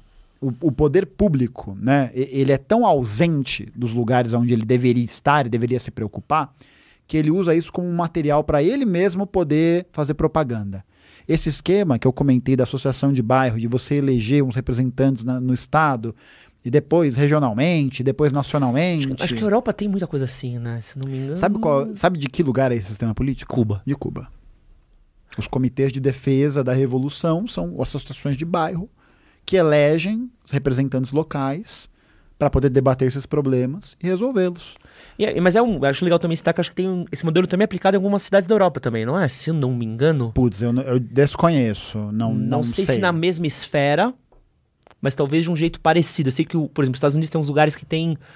Você vota nos- em algumas coisas muito específicas, por exemplo, o promotor do seu bairro, ah, um representante do seu bairro dentro da Câmara. Pode que crer. O Harvey Milk, se eu não me engano, era um, era um, um desses. É, eu não, não tô ligado, não. É, mas acho que é um modelo. Eu sei que é um modelo cubano, sei que é um modelo que funciona muito no comunismo, mas acho legal como tem, também é uma possibilidade a ser explorada. né? Sim, sim, mas eu, eu acho que é isso, né? Por quê? Porque na, na democracia liberal, na democracia capitalista, o, a pessoa ela é um votante, né? Ela precisa do seu voto, e aí isso significa uma, uma penca de coisas, né? Significa é, a corrupção, a compra de voto, a manutenção da pobreza, a- o desvio de verba, a tudo isso, tudo tá ligado nesse processo. E sabe, e isso não representa os anseios dos trabalhadores, não representa aquilo que eles precisam resolver. E aí as pessoas vão migrar, né, claro, para a solução que aparentemente é mais rápida. E eu acho que é, aquilo que você falou, né, quando a gente estava falando da Cracolândia, pô, são muitos problemas. São muitas coisas, são muitas contradições ao mesmo tempo. O que o fascismo faz enquanto uma tática, né, eu, eu, eu parto da ideia que o fascismo ele não é uma ideologia sozinha. Eu acho que ele é uma, ele é uma tática do, dos capitalistas. É uma tática para manter o capitalismo, para aumentar sua exploração. Ele, ele é meio que uma saída de emergência. O que, que o fascismo faz? Ele, enquanto uma tática, ele pega todas essas contradições, a pobreza, a fome, a carestia, blá blá blá, e ela transforma numa coisa só, num problema só. Aí você vê esse problema, você elimina esse problema, acabou o problema, não é? Você pega toda toda a dimensão de compreensão das coisas ao seu redor, que é muito difícil. Um negócio que eu recebo às vezes é. Galera fala, depois que eu comecei a acompanhar seu canal, eu passei a ficar triste. Falei, cara, eu sinto muito por isso. Mas é isso, né, pô? Porque a pessoa vai ter acesso ali àquilo e de repente o que parecia simples não é tão simples assim. Eu recebo isso do, pô, depois que eu comecei a conversar com o cara, eu fiquei triste que agora eu quero comprar um Jordan e tá mó caro. É, né. E agora eu entendo a opressão capitalista por trás da produção do Jordan, né? Mas acho que é isso, né? É, um- é uma tarefa muito difícil e é uma tarefa que exige da gente uma mobilização e um trabalho muito grande para a gente poder mostrar, né, para as pessoas, para a gente poder conseguir viabilizar um debate e mostrar que as coisas são bem mais complexas do que elas parecem e que não. Para os trabalhadores não, não, não tem uma alternativa que seja viável a longo prazo que não seja a construção do socialismo. É o fato. Prometo pra você que próxima vez que a gente estiver aqui, vai falar jogos universitários, Perfeito. Pokémon. Vai, vai acontecer. O especial, já- já- vamos Jogos especial Universitários. Jogos Universitários aqui vai chamar Sobreviver a Jogos Universitários. Perfeito. Maravilhoso. Chamar o Gaio Fato, a gente precisa achar mais alguém da, da internet A gente que pode. tenha É, que tem essa proximidade. de organização, assim, que seja... Tem vários amigos que eram de Juca e que estão em lugar... É que vocês não sabem, mas nos bastidores a gente tava falando de Jogos de jogos universitários. aqui. mas vai rolar esse especial, a gente faz o especial de Pokémon, chamamos você também, prometo. Perfeito. Próximo mês estiver aqui falando de outras coisas. Gafato, pra quem quiser saber mais do seu trabalho, te acompanhar em outros lugares, onde é que eles te encontram? Vocês podem encontrar o perfil do História Cabeluda é, no YouTube, na Twitch, no- nos principais agregadores de podcast. E no Twitter. E no Facebook também. A gente abriu agora, no começo desse ano, no Facebook. Ei, da- esse, esse zona de comentários deve estar uma doideira. Não, esse, da, esse daí é Chernobyl total, pô. Essa situação é, é caótica, mas tá lá no Facebook e no Twitter é GaioFact. Boa. Basicamente é isso. Gustavo, muito obrigado pelo seu tempo. Eu que agradeço, Muito Edson, obrigado pelo, pelo, seu papo. pelo convite, foi muito legal. E muito obrigado a você que ficou até aqui. Um grande beijo e é nóis. Valeu.